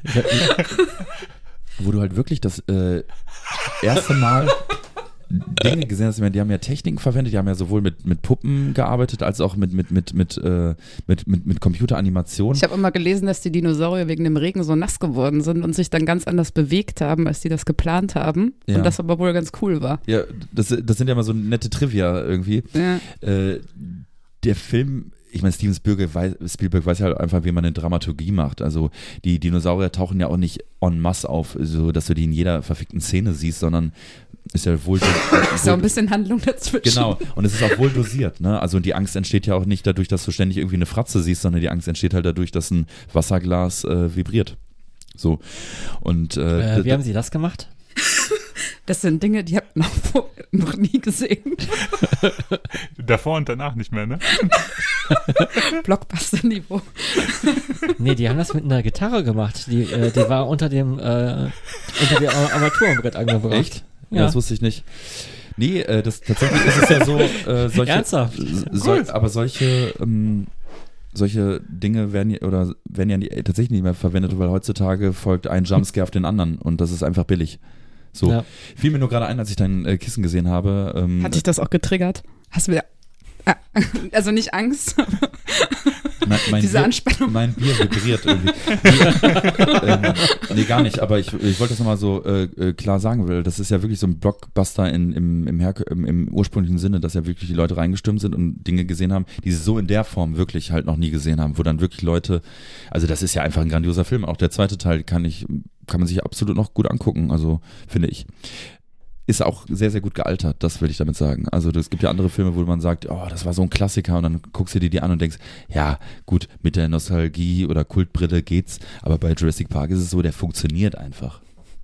Und äh, äh, es gibt übrigens auch Theorien, dass die äh, Dinosaurier echt waren. Ne? Also das, das, es gibt Leute, die glauben, dass die Dinos echt waren, weil die halt einfach so realistisch aussehen. Und das ist, finde ich, halt schon. Äh es gibt auch Leute, die glauben, dass bei Blair Witch Project Leute in den Wald gegangen sind und eine Kamera dabei hatten. Steht doch vorne dabei. Also ist doch, läuft doch vor dem Film. Also ist das, mhm. ist das so. Mhm. Es kommt im Fernsehen, dann muss es ja wahr sein. Ja, und das Internet sagt mir das. Ja. Deswegen äh, werde ich meine Kinder auch nicht impfen. Ich wollte gerade sagen, ich gehe auch nur mit Aluhut auf die Straße. Worauf ich eigentlich hinaus wollte. ähm, nicht darauf. Die längste Überleitung der Welt. Naja, wir, wir sprechen ja nun mal über Dinge, über ja, okay. die, die, uns auf dem Herzen ja. liegen. Also Achso, das ist eine Therapiegruppe. nee, aber wenn keiner von euch äh, mit Jurassic Park noch was anfangen kann, ist das ja völlig okay. Dann habe ich ja Ich hätte ja nicht dieses Kissen, wenn ich das nicht so sehen würde. Ja, vielleicht stehst, du, vielleicht stehst du ja einfach nur auf das kultige Logo. Ja. Dieser Pullover hat ja in den letzten Jahren auch wieder so ein, mhm. äh, na? So ein Revival. Genau. Mhm. Oder die sieht Cappy. Man, sieht man bei H&M neben dem mittlerweile Gameboy Pullover, Sonic, äh, Sonic Jacke, genau. Metallica Girlies und äh, Chewbacca All Over Anzug. Und, äh, oh Gott, und jetzt den Mayhem T-Shirts. Echt? Mhm. Also ohne Scheiß jetzt?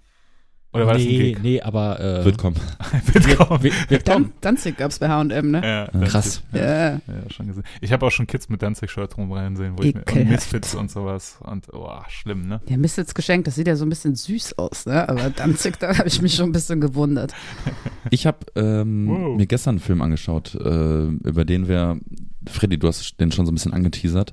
Ich Oha. weiß nicht, ob einer von euch den schon geguckt hat. Äh, The Dirt. The ja, ja, mega. Sonntagsunterhaltung. Hast du ihn geguckt? Ja. Einen Sonntag? Ja, letzten Sonntag. Ah.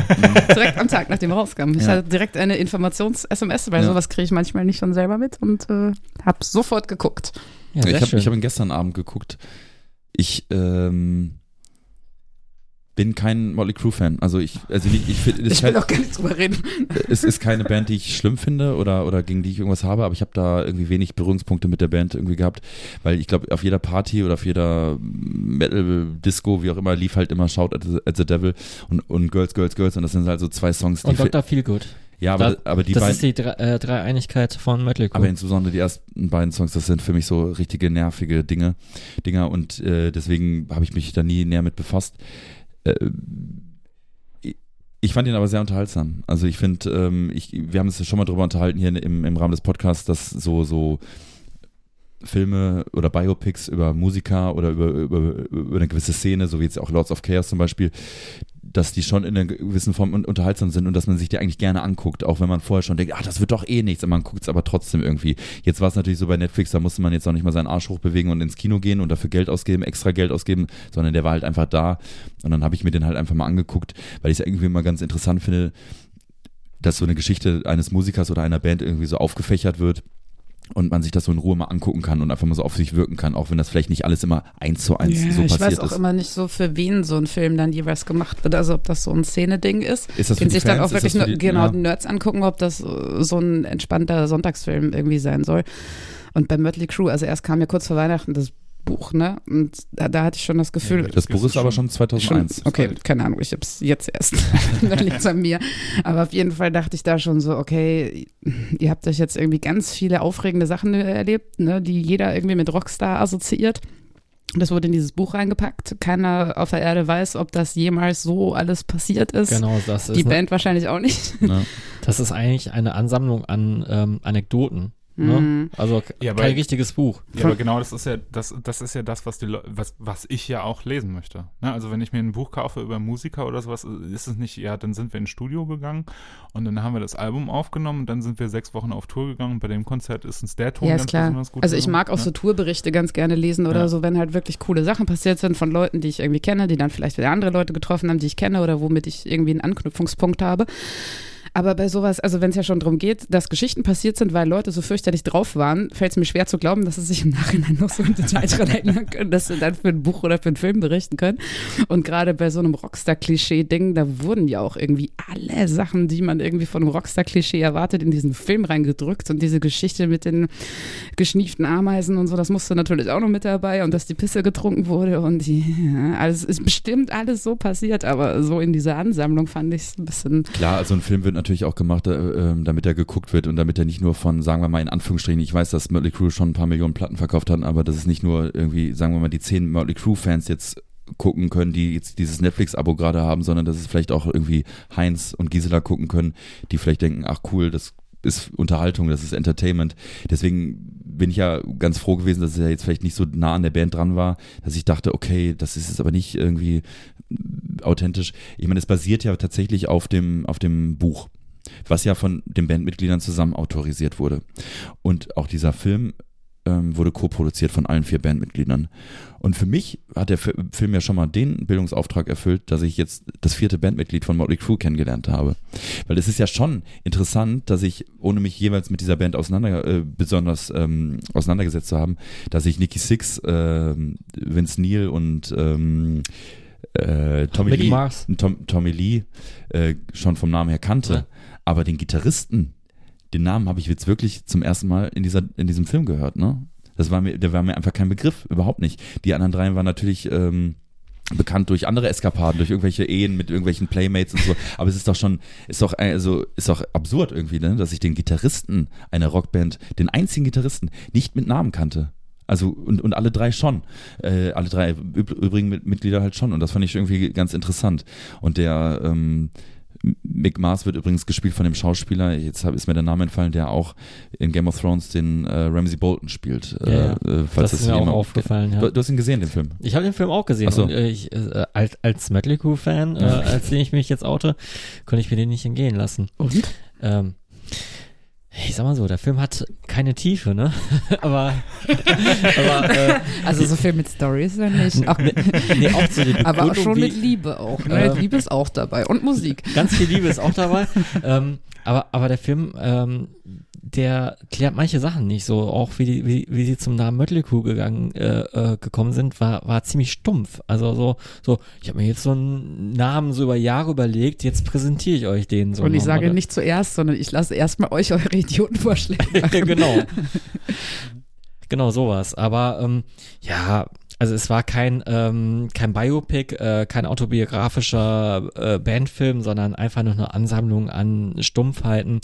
Und ähm, es ist auch kein Geheimnis, dass äh, die Mötley Crüe-Mitglieder ihr Geld auf den Kopf gehauen haben und äh, auch nicht zu Unrecht als äh, richtige Dummköpfe gelten. Ja, also Aber was das ich ist ja zum- wirklich so. Aber was ich zum Beispiel interessant fand, auch was du gerade gesagt hast, Ronja, ähm, Leute, die sich allen möglichen Scheiß reingepfiffen haben, wie können die sich dann an sowas erinnern, um das noch aufschreiben zu können? Und das hat ja Alice Cooper ja damals auch mal so als Kommentar abgegeben zu der Nikki Six Biografie. Ich glaube, der hat auch nochmal eine eigene Biografie geschrieben, Genau, genau. der Ja. ja irgendwie stark heroinabhängig war und der Alice Cooper meinte ja nur ganz trocken, ich kenne Heroinabhängige. Die erinnern sich an gar nichts. Mhm. so, das fand ich irgendwie ganz witzig. Ähm, aber es ist halt das, was die Leute äh, hören und sehen wollen und das kriegen sie dann natürlich perfekt portioniert. Äh, Ich fand aber zum Beispiel für mich ein wurden da ein paar Dinge schon aufgeklärt, die ich halt nicht wusste. Ich wusste zum Beispiel nicht, dass es da so eine Verbindung zwischen der Band Hanoi Rocks und so viel zum Thema Bands aus Finnland äh, haben keinen Erfolg. Ähm, dass so diese Verbindung zwischen Hanoi Rocks und Motley Crew, zumindest zwischen dem Drummer und äh, dem, äh, bei wem ist er im Auto gesessen? Beim Vince, ne? Mhm. Beim Vince Neil. Genau. Genau, ähm, das war mir zum Beispiel überhaupt nicht bekannt. Mhm. Und dass er dann ja im Endeffekt in, Vin in Vince Neils Auto gestorben ist und dass auch noch Vince Neils Schuld war. Schuld war und dass auch noch seine Tochter ähm, Jahre später an, an Krebs gestorben ist. Also das sind so Stories, da muss ich schon Da schlucken. gehe ich davon aus, dass das passiert ist. Da gehe ich erstmal davon aus, dass es passiert ist und äh, der hat ja auch so er, er hat ja auch eine Stiftung gegründet äh, ähm, zu, zu Ehren seiner, seiner verstorbenen Tochter. Äh, und die, die Tochter, äh, die sieht man ja nur, nur ganz kurz, aber die spielt es natürlich auch mega süß. Und ähm, da muss ich schon mal kurz schlucken, äh, weil ich fand den Vince Neil-Darsteller nämlich auch gar nicht mal so schlecht. Ich fand den auch ganz gut. Ich fand den gar nicht so schlecht. Der Tommy Lee-Darsteller, den fand ich ein bisschen, ein Der, bisschen, bisschen also, deppig. äh, Der hat mich auch ein bisschen Und, gestört, und, weil. hast du mal mitgezählt, wie oft er die doppelte Pommesgabel gemacht hat in dem Film? sehr, sehr oft. Also ich war auch Ja. ganz froh, dass die, auf Die? die dramatische Todesszene mit der Tochter verzichtet haben. Das Mhm. äh, wäre nochmal ein bisschen super nervig geworden, dass sie dann einfach irgendwie ah, tot war. Das hat schon gereicht. Sonst wäre das, glaube ich, noch ein bisschen zu kitschig geworden. Passt auch nicht so ein Film, der auch irgendwie ein halber Porno ist, ne? Also ähm, Yeah. der Film fängt auch gut an. Ich, ich, ähm, ich dachte mir so, warum muss ich jetzt den äh, Alterscode eingeben, ne? Hm. es wurde innerhalb von 30 Se äh, Sekunden geklärt. Wobei ich ganz ehrlich sagen muss, also als ich den Alterscode eingeben musste, habe ich dann irgendwie noch ein bisschen mehr erwartet. Also ich, Man sieht ja nur Titten. also nicht erwartet im Sinne von, ich möchte das Ja. jetzt sehen, sondern ich fand es dafür dann eigentlich relativ, ja. Dafür ist es aber auch auf so einem Riesenportal. Ne? Ja, genau. Also das ist, Genau, halt der ja, ja. Punkt. Ne? Also, ähm, ja. Obwohl ja natürlich die Frage ist, ne, also wa- wa- wa- was, was ist heutzutage noch Altersbeschränkungen, ne? Wenn du halt dran denkst, was früher für Filme auf dem Index gelandet sind, so, ne, wo, du- wo man heute halt auch irgendwie, wo man das Ganze auch ein bisschen belächelt, so, Mhm. ne?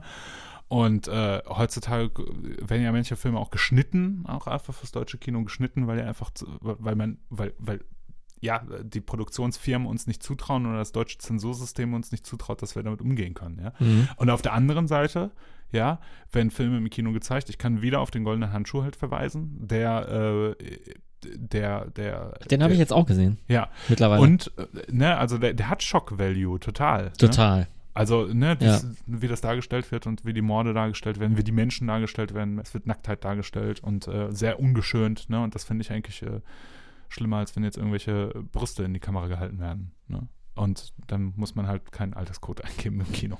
Ähm, wo wir denn schon beim Thema sind und ähm, ich will uns einmal alle ein bisschen kurz aufs Glatteis führen oder, oder generell so auf eine Fläche, auf der man sich sehr äh, ungelenkt bewegt. Ähm, ich habe äh, ein Spiegel-Review äh, am Tag danach gelesen. Über den- The Dirt. Äh, über The Dirt, Mhm. ähm, der den Film als sexistisch bezeichnet. Und dann dachte ich mir so, you don't say. Ähm, es ist ein Film über Mötley Crew. Der Film basiert auf der äh, Autobiografie oder auf der autorisierten Biografie und dieses Szenen, worauf der Artikel wahrscheinlich anspielt, die sind halt da niedergeschrieben worden. Also dann hätte man sich das, ich weiß nicht, was man dann erwartet hat. Der Film basiert auf der Erinnerung von vier Typen, die unglaublich viel Alkohol getrunken haben. Was erwartet man denn? Ja. Ich glaube, in deren Fantasie ist das alles so passiert. Warum sollte man das nicht so darstellen? Also wahrscheinlich ist das auch so passiert. Ja, aber anscheinend ist die Band ja mittlerweile au- au- ähm, aus der Zeit gefallen und es ist einfach kein gesellschaftlicher Konsens mehr. So, ähm, Ja, aber das war es doch damals auch nicht. Also, du kannst mir doch nicht erzählen, dass was die damals da getrieben haben oder woran sie glauben, sich zu erinnern, das war Konsens. Das war, das war, das hat jemand auf keinen so Fall. gemacht. A- Aber Ja. es ist anscheinend doch schon mehr Schocker als irgendwie äh, und uns das jetzt schockt. Aber vielleicht war das ja auch damals die, also die Art und Weise der Mädels zu das schocken. gab es unter Led Zeppelin doch auch. Ja. Das gab es doch unter Led Zeppelin doch auch. Da gibt es doch äh, Stories, ähm, die, die unterscheiden sich ja nicht im geringsten und äh, von denen jetzt von Motley Crue. Ähm, das ist eine Thematik, äh, puh, da können wir einen eigenen Podcast drüber machen. Äh, da möchte ich bitte auch eingeladen. ja, gerne. äh, nein, ich finde das, auch- ich finde das auch ein schwieriges Thema und ich finde auch schwierig, da jetzt irgendwie, ich will ja weder dagegen argumentieren Ja, ja. noch dafür. Ähm, aber natürlich ist er das. Natürlich äh, ist das gezeigte sexistisch. Aber äh, Aber das muss halt auch so sein. Ne? Also das muss, es geht ja nicht darum, die auf eine Empore zu heben in diese, mit dieser Geschichte. Natürlich geht es, für manche Leute geht es darum, dass, dass, dass diese Musiker dann irgendwie damit auf die Empore gehoben werden. Aber im Prinzip soll es eine realistische Darstellung von Menschen irgendwie darstellen. In ihrer Erinnerung, basierend auf dem, was sie halt sagen. Ne? Und natürlich, wenn, wenn die sexistisches Zeug getrieben haben, dann ist das nun mal so. Also, ne? Hat es den Film dann, äh, dann gebraucht? Also Ja. anno 2019? Äh, Finde ich schon. Also äh, äh, jeder Film braucht das. Das ist genauso wie beispielsweise, ist jetzt weit hergeholt, ne? Aber äh, wenn, wenn du heutzutage irgendwie einen Film über eine Nazi-Thematik darstellst, ja, musst du, muss man jetzt äh, äh, Darstellungen irgendwie aus dem KZ zeigen oder sowas? Ist das heute noch zeitgemäß? Nein, ist es nicht, aber trotzdem muss es dargestellt werden. Ne? Das ist jetzt ein äh, doofer Vergleich, so, ne? Aber ne, also die Drastik muss, muss dargestellt werden, finde ich. Ne?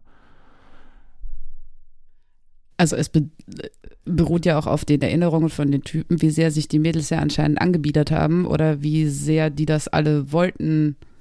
Bla bla bla. Also wenn die sagen, dass das so war, dann wird das schon so gewesen sein. Dann kann man das ja auch so zeigen. So, sonst musste der den ganzen Mhm. Film hinterfragen. Ne? Also es ist ja alles so, wie die sagen, dass es gewesen ist. Also wird schon so gewesen sein. Und ich glaube auch heutzutage ist es also ne, bestimmt immer noch so. Also solche Mädels wird es auch noch geben. So, ne? Und äh, genauso solche Typen wird es halt, halt auch noch geben. Ne? Also die, die, die, die ja Menschen ausnutzen und sowas. Und äh, ja, das zu zensieren und zu sagen, okay, ist, braucht man das heutzutage, das, das wird dem Thema eigentlich nicht gerecht, weil das ist ein Mhm. Problem. Ne?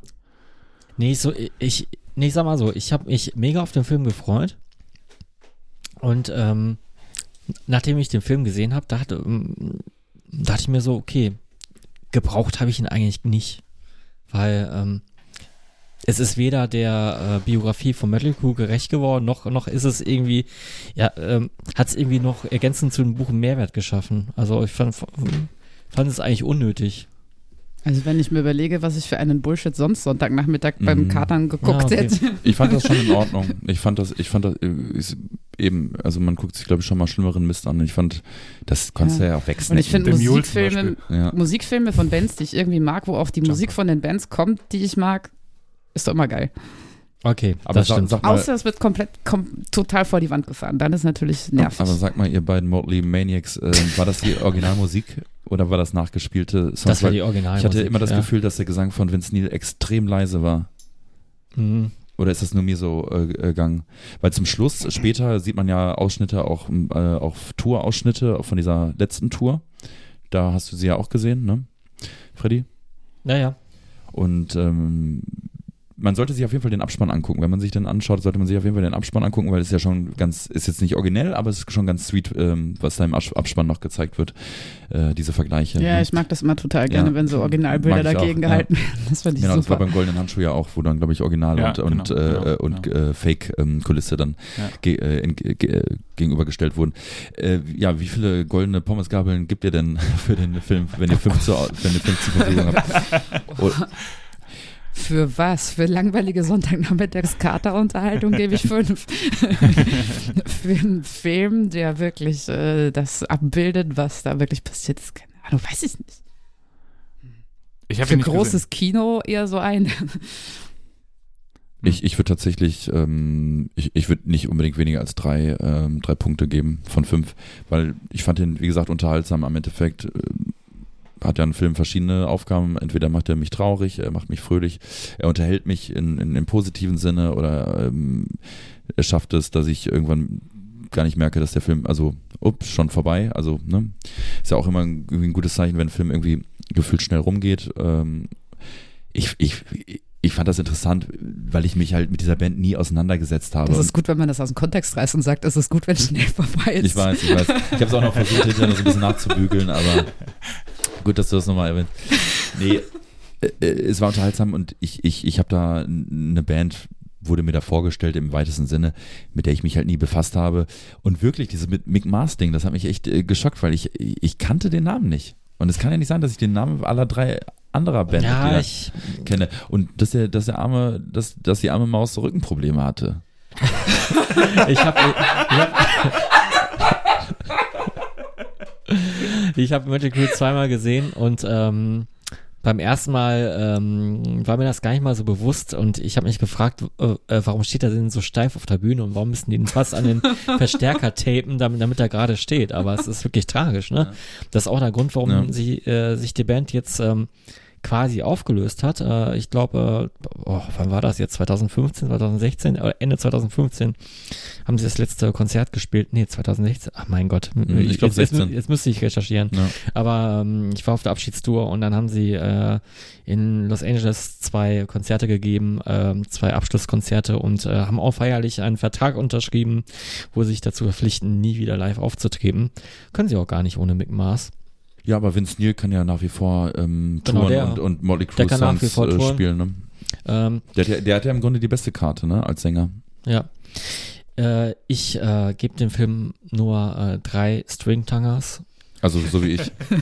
ähm, ich weiß nicht, ja, äh, aber die haben untereinander ihre ganzen Freundinnen gefickt. Das fand ich am allerschlimmsten. das fand ich auch schlimm, ja. Und, und, und, und man. Was macht man nicht? So lieb, was, das macht man nicht. das, das waren Freunde. Das waren Freunde. Ein Schwein! Sowas macht man doch nicht. Das waren Freunde. oh, Interessant, Freunde. interessant ist ja bei dem Film ja auch, Das dass. ist ja doch äh, eine Therapiegruppe. Ja. Nee, das Interessante an dem Film ist ja auch, dass äh, regelmäßig ja die, die vierte Wand durchbrochen wird. Das heißt, Ja, äh, Das wollte äh, ich nur erwähnen. das heißt äh, alle Mitglieder, als auch, glaube ich, der ähm, Typ von Electro Records und auch der, ähm, ja, der Betreuer der Band, sag ich mal, oder so, äh, kann man das Manager nennen? Ja, Manager, ne? Äh, die äh, sprechen ja dann alle auch irgendwann mal den Zuschauer direkt an, also sprich in die Kamera.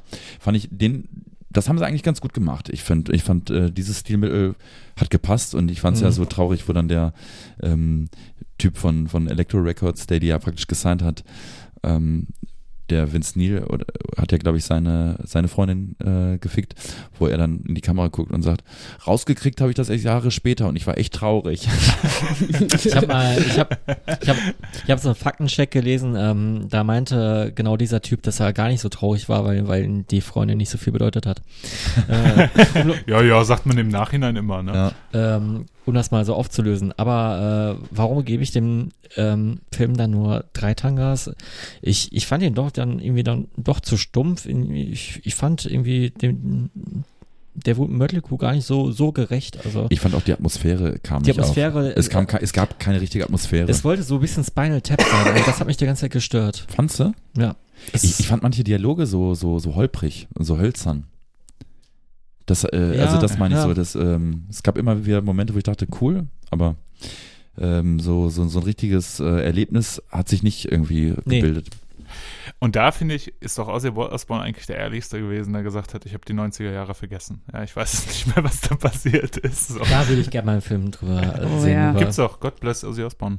Also, ne, das ist eine, ja, ist, Das ist auch eine Zusammenfassung von dem, an Ja. was er sich noch erinnert. genau. Ich finde den auch super. Aber wie fandet ihr Ozzy in dem, in dem äh, Dirt-Film? Also er taucht ja nur mal Keine kurz auf. Ahnung. Ach ja, scheiß Schauspieler, wirklich. Könnte also, so gewesen sein. Echt? Ich fand, ich fand, also ich fand es eigentlich ganz sah dem witzig. gar nicht ähnlich. Eins Die Friese. Ja, Ja, auf den ersten Blick ja, dann reicht nicht doch. mehr. ja. Wisst ihr eigentlich, warum äh, sich Ozzy Osbourne äh, einen Eimer Wasser in den Kopf schüttet bei den Live-Shows? Was der Hintergrund davon ist? Ja, wenn die Zuschauer vor der Bühne nass werden vom Regen, dann schüttet er sich den über den Kopf. Äh, nee, der eigentliche Grund ist, ist der ist äh, inkontinent. Und der macht das, damit das nicht so auffällt. Also früher hat er das halt nicht deswegen gemacht, aber mittlerweile macht Ich er schwitze so viel, ich muss das gar nicht.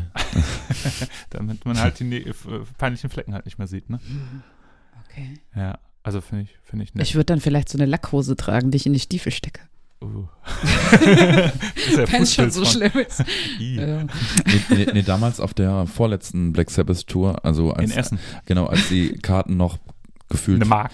fün- 50 ge- Euro gekostet haben und teilweise ja noch verschenkt wurden, weil sie Ja. das Stadion nicht vollgekriegt haben. Das ist ja so witzlos, dass das ein paar Jahre später dann die Final Tour war und die Karten dann einfach 100 Euro gekostet haben und die scheinbar auch ausverkauft war, die Tour. Größtenteils lächerlich. Ne? Auf jeden Fall äh, hat es ja vor der Bühne extrem, also es hat ja extrem geregnet Ja. an dem an dem Tag und äh, Genau. da, hat, auch, und da hat Ossi sich dann einmal Wasser über den Kopf gekippt und gesagt, ihr seid nass, ich mache mich auch nass. Der war schon wahrscheinlich Äh, schon genau, nass. war schon. Die Windel, weißt du, die hing schon echt, äh, die war echt voll. Ne? Die Schutzhose war echt voll bis zum Rand. War. Der war nass bis hinten auf dem Rücken. Ne? äh, äh, was sagt ihr eigentlich zu The Osbournes? Habt ihr das äh, verfolgt, als das damals bei MTV kam? Nee, ich habe nur die Wiederholung von der Folge gesehen, wo seine Tochter da ja irgendwie äh, so ein Drogen ja. mega Problem vor der Kamera bekommen hat und er es nicht mitgeschnitten hat und das Kamerateam dann irgendwie den Krankenwagen geholt hat. die meinten, die schmiert da gerade ab und er stand wie so ein Häuflein Elend in der Mitte des Raums Sharon! und konnte nichts!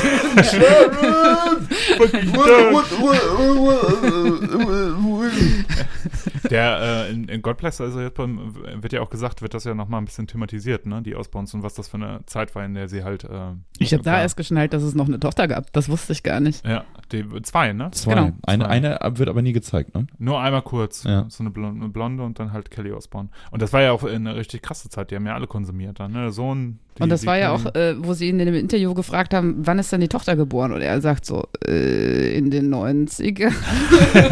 Geil. Ein Rockstar. Die Tochter hat ein super Madonna-Cover äh, gemacht von Papa, Papa Don't, Don't Preach. also wirklich so. Und haben die nicht, äh, haben die nicht Changes nochmal? Nee, Dreamer. Dreamer, ja. Dreamer. Aber die beste Szene ist immer noch bei den Osborns, wo, wo die die Tour planen, wo die auch diese Dreamer-Track da aufnehmen und dieses Video, Videodreh auch von, von, dem, von dem Dings zeigen in der Serie.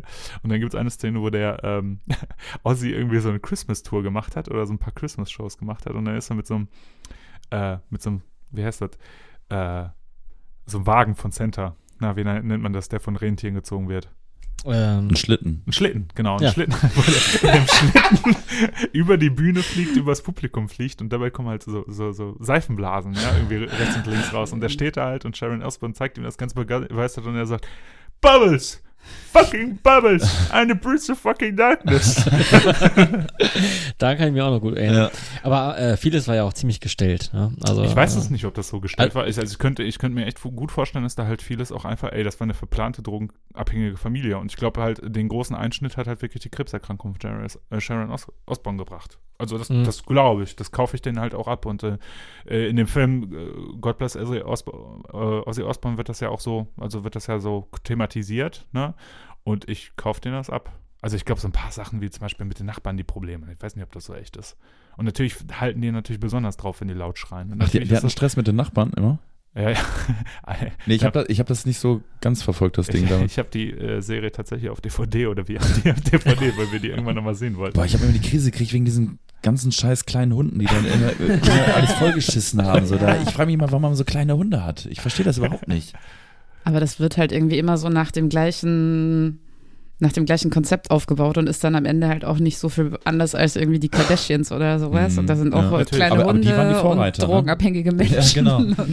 aber rückblickend war ja, glaube ich, Osman schon die Fußbräus. so. Genau, die Fußbräus. ähm, aber ich glaube, im Rückblicken war ja für, für diese Art von Reality Soap äh, waren die Osborns ja schon die Vorreiter, ne? Äh, ja. Vor allem, wie viele Leute Ozzy Osbourne kennengelernt haben, die von Black Sabbath noch nie irgendwie was gehört haben, ne? Mm, auf, jeden Fall. auf einen Schlag. Ja. Mhm. Ich hab, Und sich dann ganz schnell bei H&M die T-Shirts gekauft. genau. äh, der ist ja, äh, ne, ein Teil der Tour wird ja auch abgesagt, ne? So wie ich das mitgekriegt habe. Der ist ja aktuell auf Tour gewesen als Ozzy mhm. Die letzte Tour, ne? Mhm, genau. Oder No More Touring oder wie die no Tour heißt, Tours, ne? Genau. Und hatte irgendwie was mit der Lunge gehabt, ne? Lungenentzündung oder sowas. Mhm. Ich habe gerade nämlich nach einem Zitat von ihm gesucht, wo er gesagt hat, es ist, glaube ich, auch das Eingangszitat aus seinem Buch, irgendwie, von wem er gesagt hat. Ich weiß nicht, ob die Geschichten jetzt hier wahr sind oder ob, sie, ob ich mich irgendwie vertue oder sowas, äh, weil an die meisten Sachen kann ich mich nicht erinnern. Das finde ich ist ehrlich. Also, ja. ne, der war wirklich einer der größten Rockstars. Ja. Gut. Ähm, wie viele haben wir? Freddy, schau, zeig uns die Uhr. Ähm, müssten so um die 1,40 haben. Da können wir ja noch länger, länger, länger, länger. Ich, ich kann auch ja. kurz. Äh, ich habe noch einen Vorschlag. Ja, ja gerne. gerne von mir. Ähm, es gibt so einen Typen, den äh, habe ich neulich kennengelernt. Ich finde, das, das, sind immer die besten Geschichten. Ich habe da so einen Typen kennengelernt, mhm. der, ich habe es mir extra nochmal aufgeschrieben, der heißt Eckhard Brenne. Und der ist eigentlich so jemand, der mit äh, zerrütteten Familien arbeitet und äh, da so ein bisschen weiterhilft, weil Menschen nicht mehr miteinander klarkommen. Und weil das so ein äh, Mucketyp ist, hat der sich überlegt, er spezialisiert sich jetzt auf Bands. Er ist jetzt der Bandcoach. okay. Ich finde das total genial, weil ich schon so lange das Gefühl habe, dass das irgendwie so ein bisschen fehlt. Also jemand, der ja, sich mit Musik auskennt und den man dann als Band auch ernst nehmen kann. Also der halt auch weiß, wie so eine Bandstruktur funktioniert und wo da halt immer so die Probleme sind. Also bis auf die offensichtlichen Aber Probleme. Wie bei Some Kind of Monster. Ja, wollte ich auch gerade sagen. Und äh, man kann den äh, kontaktieren Und dann kommt er entweder im Proberaum oder man kann ihn auch da besuchen, wo er arbeitet, wenn der Proberaum zu äh, toxisch ist, hat er gesagt. Geil. und dann kann man da mal so vortragen, was das Problem ist. Und was ganz cool ist, äh, man, es müssen auch nicht alle kommen. Also das heißt, wenn es jetzt zum Beispiel Probleme mit ein, zwei Bandmitgliedern gibt, dann kann man trotzdem zum Eckart kommen und dann kann man über also natürlich über die Menschen reden, was natürlich ein bisschen schwierig ist, aber man kann dann zusammen Konzepte erarbeiten, wie man das dann entweder mit der Person, die jetzt nicht mitkommen wollte oder die vielleicht auch gar nicht weiß, dass die restlichen da sind, besser umgehen kann oder wie man dann halt äh, mit gemeinsamer Arbeit irgendwie wieder eine bessere Bandstruktur erstellt und äh, es ist auch egal, ob man vor dem Album und dem Studiotermin kommt oder erst danach, wenn das Kind im Brunnen gefallen ist. Wenn man jetzt sagt, wir kommen lieber vor der Europatour nochmal oder, oder wir kommen nach der Europatour und lassen dich die Reste zusammenkippen. Das ist eigentlich egal und seine Gage orientiert sich auch so ein bisschen nach der Bandkasse. Also man kann da alles aushandeln. Und das hat der Eckert uns alles erzählt und damit ich, äh, er hat natürlich darum gebeten, dass äh, er empfohlen wird und hat, um einen Einblick in seine Arbeit zu geben, uns bei Plastikbomb auch schon ein bisschen gecoacht. cool. Weil wir auch eine gänzlich schwierige Konstellation sind. Was hat er denn für einen Background, wenn ich fragen darf?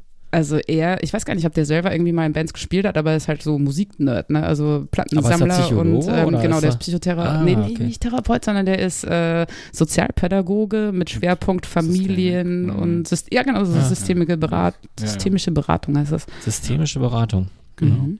Wo, wo bestimmte Systeme, Sozialsysteme betrachtet werden und da wird versucht halt daraus zu analysieren. Genau seine, also sein Arbeitsraum ist äh, in Essen, aber er kommt auch gerne angefahren. Ich gehe auch davon aus, dass der in den Zug steigen würde, wenn man seine Dienste verlangt und das dann auch bezahlt. Ich kann mir schon vorstellen, dass es einen Bedarf dafür gibt. Glaube ich auch. Äh, ja. Man, Im ersten Moment lache ich, also sehe ich das mit, mit, mit, einem Lachen irgendwie, aber im, im nächsten Moment habe ich mir gedacht, naja, Moment mal, ähm, klingt schon so ein bisschen wie so eine Marktlücke ähm, jetzt aus geschäftlicher Ich habe da auch vorher schon mal drüber nachgedacht und dachte mir, sowas fehlt eigentlich. Ja. Und als ich es dann hörte, dass also er das wenn sich macht. jemand wirklich darauf spezialisiert, also wir haben es ja bei Some Kind of Monster gesehen, wo das ja im Grunde so eine Zusammenarbeit zwischen, äh, war das Rick Rubin oder Bob Rock oder wer, wer, ich weiß gar nicht mehr, einer von beiden hat das ja produziert und dann, ähm, ihr seid ja die Metallica Maniacs. Und, und, Eigentlich nicht. und zusätzlich hatten ja noch einen Therapeuten dann, glaube ich, auch noch mit dabei, ne? Ja. Im, ähm, im, im, im Proberaum und hat ja scheinbar auch irgendwas gebracht. Man also sagt ja von St. Enger halt, ne? Man sagt ja, dass äh, gute Bandmanager auch äh, gute Therapeuten sein müssen. Ne? Das, ich meine, das ja. siehst ja so ein bisschen bei dem Dirt-Film, ne? Also ja. dieser Typ, der ähm, hat alle Hände voll zu tun, um ja, sich der, um die dazu Der war auch mehr Kindergärtner, glaube ich. Ja. Also. ja, und es gibt ein Management kann ja auch verschieden, verschieden ausgerichtet sein. Ne? Es gibt Leute, es gibt natürlich auch Manager, die Leute auch einfach, in, also Bands innerhalb der Band einfach gegenseitig ausspielen. Die sagen so, ey, Ne, also die, die, die das große Ganze sehen und sagen, eigentlich die, was weiß ich, wenn äh, Gitarrist A passt jetzt nicht mehr so in die Band, weil er nicht den gleichen Rockstar live und dann stechen die sich gegenseitig auch, auch da kennt man, ist erlebt worden. Ne? Und äh, da wird äh, durch das Management irgendwie Sachen werden dann irgendwie in den Himmel gelobt und dann äh, aber dafür müsst ihr euch von dem trennen. So nach dem Motto. Ja, das ist ja immer so sehr spannend zu beobachten, auf wen so eine Band hört. Ne? Das kann jetzt zwischen mhm. Tourfahrer, Booker, alles Mögliche sein, da wer die Band halt gerade so aktuell berät und was man sich dann halt so einreden lässt, was da jetzt gerade eine gute Idee ist oder was nicht. Und äh, dann bist du im Studio und dann ist dann plötzlich ein Produzent, dann glaubst du dem alles, weil die Plattenfirma den geschickt hat, dann kannst du dich auch nicht richtig durchsetzen. Wenn du Glück hast, hast du einen coolen Manager oder Managerin, die dann sagt, äh, lasst euch hier mal überhaupt nichts erzählen. Oder es kommt halt endlich mal jemand, der sich um die Band kümmert und sagt, äh, ich glaube, ihr stolpert hier dauernd über eure eigenen Füße und ihr werdet viel erfolgreicher oder viel schneller, wenn ihr das mal so und so und so machen würdet. Ja, oder wenn mal alle zu Hause üben würden oder sich mal der ein oder andere aus dem Songwriting raushalten würde oder sowas, je nachdem, was, was es dann halt gerade ist, das Problem. Mhm. Und du hast jetzt die Erfahrung gemacht, das war positiv. Ich fand's cool. Also, wir haben nächsten Freitag nochmal eine Therapiestunde. Nein, also es ist ja kein Therapeut, sondern also so Doch, sollte man das, glaube ich, auch nicht sehen. Das ist ja jedenfalls kein Mediziner. Aber also, wie, aber wir müssen nicht ja über unsere Eltern reden. Aber wie viele Leute seid ihr denn überhaupt? Drei. Und zwei davon sind ein Pärchen. Das trennt man doch strikt. Ja, natürlich. Wir sind absolute Profis. Wir, haben auch, wir bringen auch nie unsere Befindlichkeiten mit zur Arbeit. Das ist schon mal total klar. Also auch so persönliche Vorzüge und äh, Probleme. Es wird alles natürlich an der Tür abgegeben. Ja, deswegen brauchen wir den eigentlich nicht. Nein, ich finde das schon ganz cool irgendwie da. Also ich habe auch gemerkt, dass der schon recht schnell das Spotlight auf die richtigen Punkte gesetzt hat. Also er hat schon den Blick dafür. Der hat schon den Blick dafür, mhm. genau. Und äh, kann sich aber irgendwie ganz gut reinversetzen, weil, also ich glaube, wenn jetzt zum Beispiel so ein Unternehmensberater auf unsere Firma gucken würde, würde die Hände beim Kopf zusammenschlagen, weil wir ja so viele Sachen machen, die irgendwie auf Idealismus gründen oder wo es uns darum geht, lieber irgendwie weniger zu arbeiten, als mehr Kohle zu verdienen oder so. Und ich habe das Gefühl, der versteht das. Und da kannst du als Band auch sagen, okay, das ist jetzt eine Band, die den Ruhm will oder das ist eine Band, die vorhat, bis ans Ende aller Tage für eine Kiste Bier und Spritgeld zu spielen, aber Bock hat, irgendwie ganz viele Alben rauszuhauen oder sowas. Ne? Und gerade wenn dann so Entscheidungen zu treffen sind, ähm, ist der dann vielleicht ganz hilfreich, ne? Oder dann kann man sich da so ein bisschen auf Linie bringen lassen. Und ich, ich glaube, bei euch ist es auch sinnvoll, weil ähm, im Gegensatz zu einer, sag ich mal, anderen Arbeit, wo man einfach zu, äh, zur Bürotür äh, wieder rausgeht und dann äh, schließt man damit ab für den Rest des Tages, ist es bei euch, sag ich mal, Lebensgrundlage erstmal, mhm. ne? Und ähm, zieht sich auch viel in die Freizeit rein, ne? Geht ja auch auf Konzerte, auch mit dem, mit der Labelbrille mhm. oder steht da auch tatsächlich und, und verkauft Sachen. Also ähm, ich finde das schon wichtig, dass wenn man, wenn, wenn das so einen großen Teil des Lebens einnimmt, dass man da auch mal äh, sowas beleuchtet. Ne? Das ist. Äh, da hast du übrigens ja. gerade was angesprochen, was ich vorhin auch mich gar nicht getraut habe zu fragen, aber was jetzt gerade nochmal aufkam. Wie, wie, wie, lebt, wie gut lebt man davon? Na, schau dich um. Ja, du bist hier in meiner Wohnung. Also, also deine Wohnung, Nein. deine Wohnung ist ziemlich geil. Hier im aber, Gästeflügel. In Duisburg, hier im ja, Westflügel. Äh, ich bin ja übrigens gebürtiger Duisburger.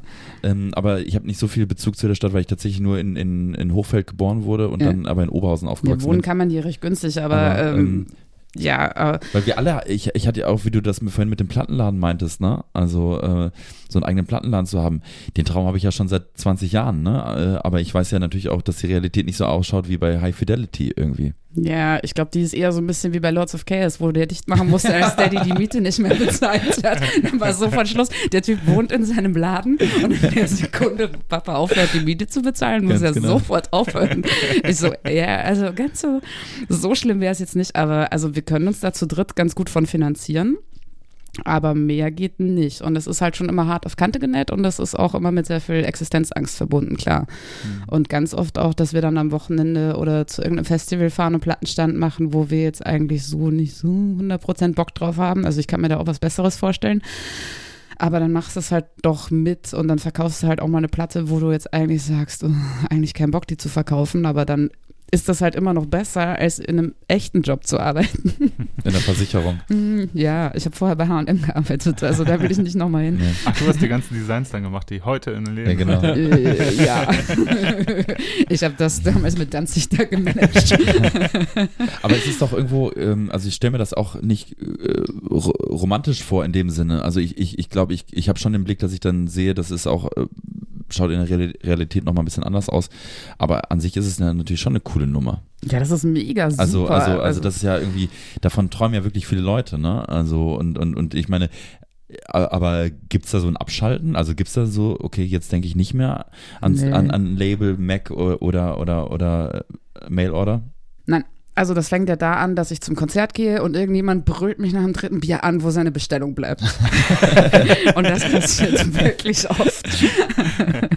also einmal das, dann aber natürlich, dass das Thema halt immer recht schnell drum geht, was halt, wenn ich ähm, das Gefühl habe, das irgendwie mitsteuern zu dürfen, finde ich das halt immer ganz interessant. Oder dass ich halt immer sage, so, jetzt erzähl du doch mal, wie es dir geht oder sowas. Das ist natürlich ganz cool. Aber wenn die Leute mich so in die Ecke drängen und mir dann schon irgendwie so also ich mag das nicht, wenn Leute mir das Gefühl geben wollen, dass ich denen was schuldig bin, dass ich mir die Band unbedingt anhören muss, dass ich jetzt mal ein Interview mit denen machen muss. Das mag ich weder persönlich noch per E-Mail, ne? wenn mir die Leute so auf die Pelle rücken oder mich so komisch ausquetschen und äh, ganz viele Infos haben wollen, wie sie das am besten mit ihrer neuen Band da machen sollen und dann auch immer mit der großen finalen Frage, und könnt ihr da mal ein Interview machen? Das nervt halt mhm. hart, verstehe ich irgendwie, wenn es halt Interessen, wie gesagt, wenn es Interessensfragen sind, aus denen ich auch wieder raus darf, ist es völlig in Ordnung und immer gerne. Und da bin ich auch sehr auskunftsfreudig, aber ab einem bestimmten Punkt wird es dann halt echt super nervig. Und ja, aber so klar reden wir auch in unserer Freizeit oder auch mit, also keine Ahnung, ich gehe total gerne in Essen in Stone Panic. Die machen aber im Prinzip nebenher, ähm, also machen die dieses Sunny Bastard Label. Das ist ja sowohl musikalisch als auch von der Herangehensweise ziemlich genau das, was wir machen. Natürlich quatschen wir die ganze Zeit über Business.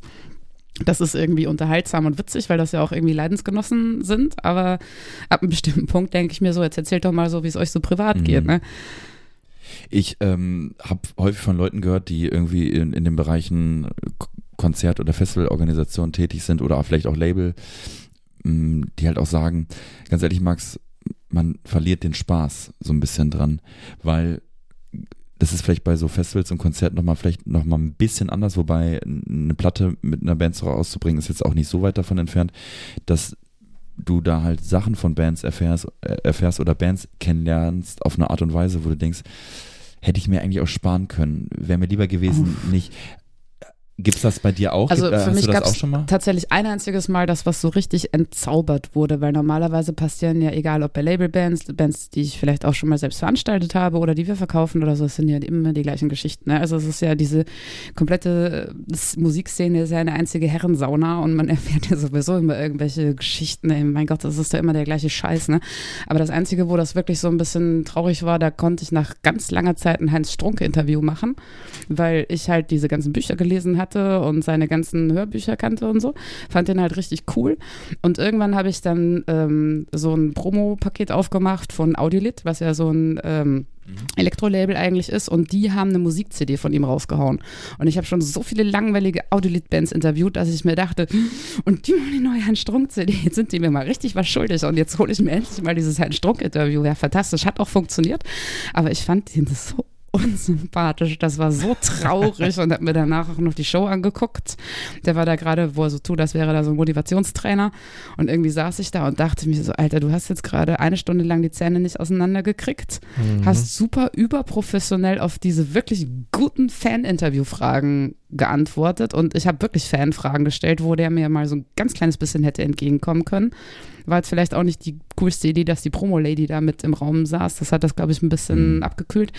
Aber der ist wirklich auf gar nichts eingegangen. Der hat mich zweimal ganz kurz angeguckt und dann wieder die Wand angestarrt und danach hat mir dieser, yeah, hier bin ich Show auf der Bühne und ich dachte so, nee, irgendwie nicht so cool gerade. Aber der ist ja auch ein bisschen äh, angedutscht äh, psychisch, ne? Also ja. äh, ähm, hast du das mit einfließen lassen in deine Beurteilung? Ja, also ich habe mir natürlich okay. diese sämtlichen durch die Nacht mit und so äh, Interviewgeschichten da angeguckt. Ne? Also der hat ja da viele Leute auch zu sich nach Hause eingeladen und so. Natürlich schon und dass der vielleicht auch nervös war oder vielleicht hat er einen schlechten Tag. Natürlich habe ich das alles bedacht, aber es war halt trotzdem, also bei so ein, zwei Sachen, wo ich mir dachte, jetzt hätte der wenigstens mal aus Höflichkeit lachen können mhm. oder sagen, mir irgendwie das Gefühl geben können, dass das jetzt gerade nicht die total langweilige Hamburger Morgenpost-Interview-Fragen sind, sondern irgendwas, wo der auch das Gefühl hatte, vielleicht, dass ich mich damit auseinandergesetzt habe.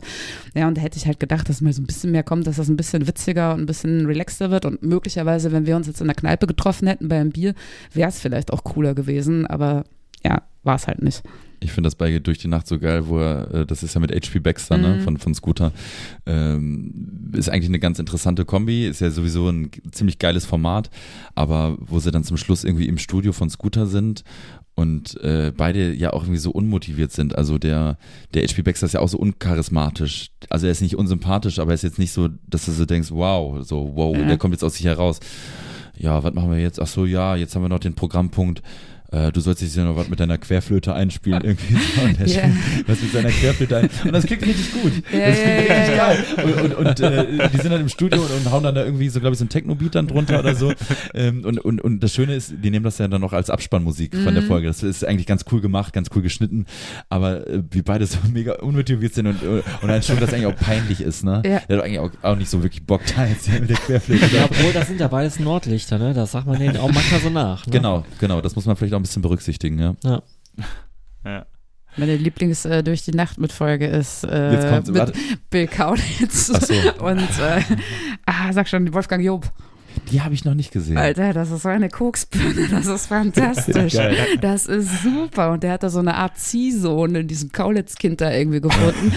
Fantastisch. Und der, und der Kaulitz ist halt super professionell. Also ich bin da so ein bisschen drauf kleben geblieben und habe mir noch ein paar andere Interviews von dem so über die Jahre angeguckt. Das ist ja ein Mega-Profi. Der ist, glaube ich, wirklich mit 15 von zu Hause ausgezogen ja. und hat sich dann dieser Medienlandschaft dahin gegeben. Ja. Ja, jetzt ist er der Schwager von Heidi Klumpfuß. Genau. Äh, Freddy, äh, mit wem war nochmal die, die beste und peinlichste Folge aller Zeiten? Äh, da sind wir beide Fan von. Ja. Ähm, Michelle Friedmann und Oh, die habe ich auch. Ja, Äh, Schling, ey, sämtliche in- Schlingensief-Folgen sind wirklich Ah, gut. der hat ja, glaube ich, zwei aber- oder drei aber, gemacht. genau, Aber ne? diese Szene im Restaurant, Mhm. wo, wo Die die, ist mega. Wo, wo, wo die in Michelle Friedmanns Lieblingsrestaurant gehen und er sagt irgendwie hier so, jetzt gehst du mal da vorne hin und suchst dir mal eine Vorspeise aus.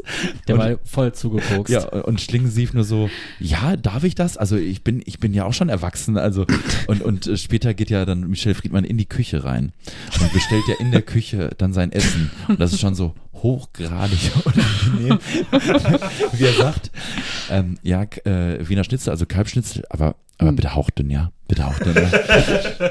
es ist wirklich so unfassbar hochgradig unangenehm. Ich habe so geschwitzt beim Gucken. Ne? Am schlimmsten ist aber noch, wo, wo, äh, wo, äh, wo er ihm im, äh, in einem Teller rumstochert. Er hat dann Teller, äh, Teller Pasta, ist da mit der Gabel reingegangen. Wo er ihm erklärt, wie man es isst. Ne? War das nicht die Folge? nee, wie man es umrührt. ja, Das Es ist ist so peinlich, ey. so, Es ist so unangenehm, Ja. ey. mega.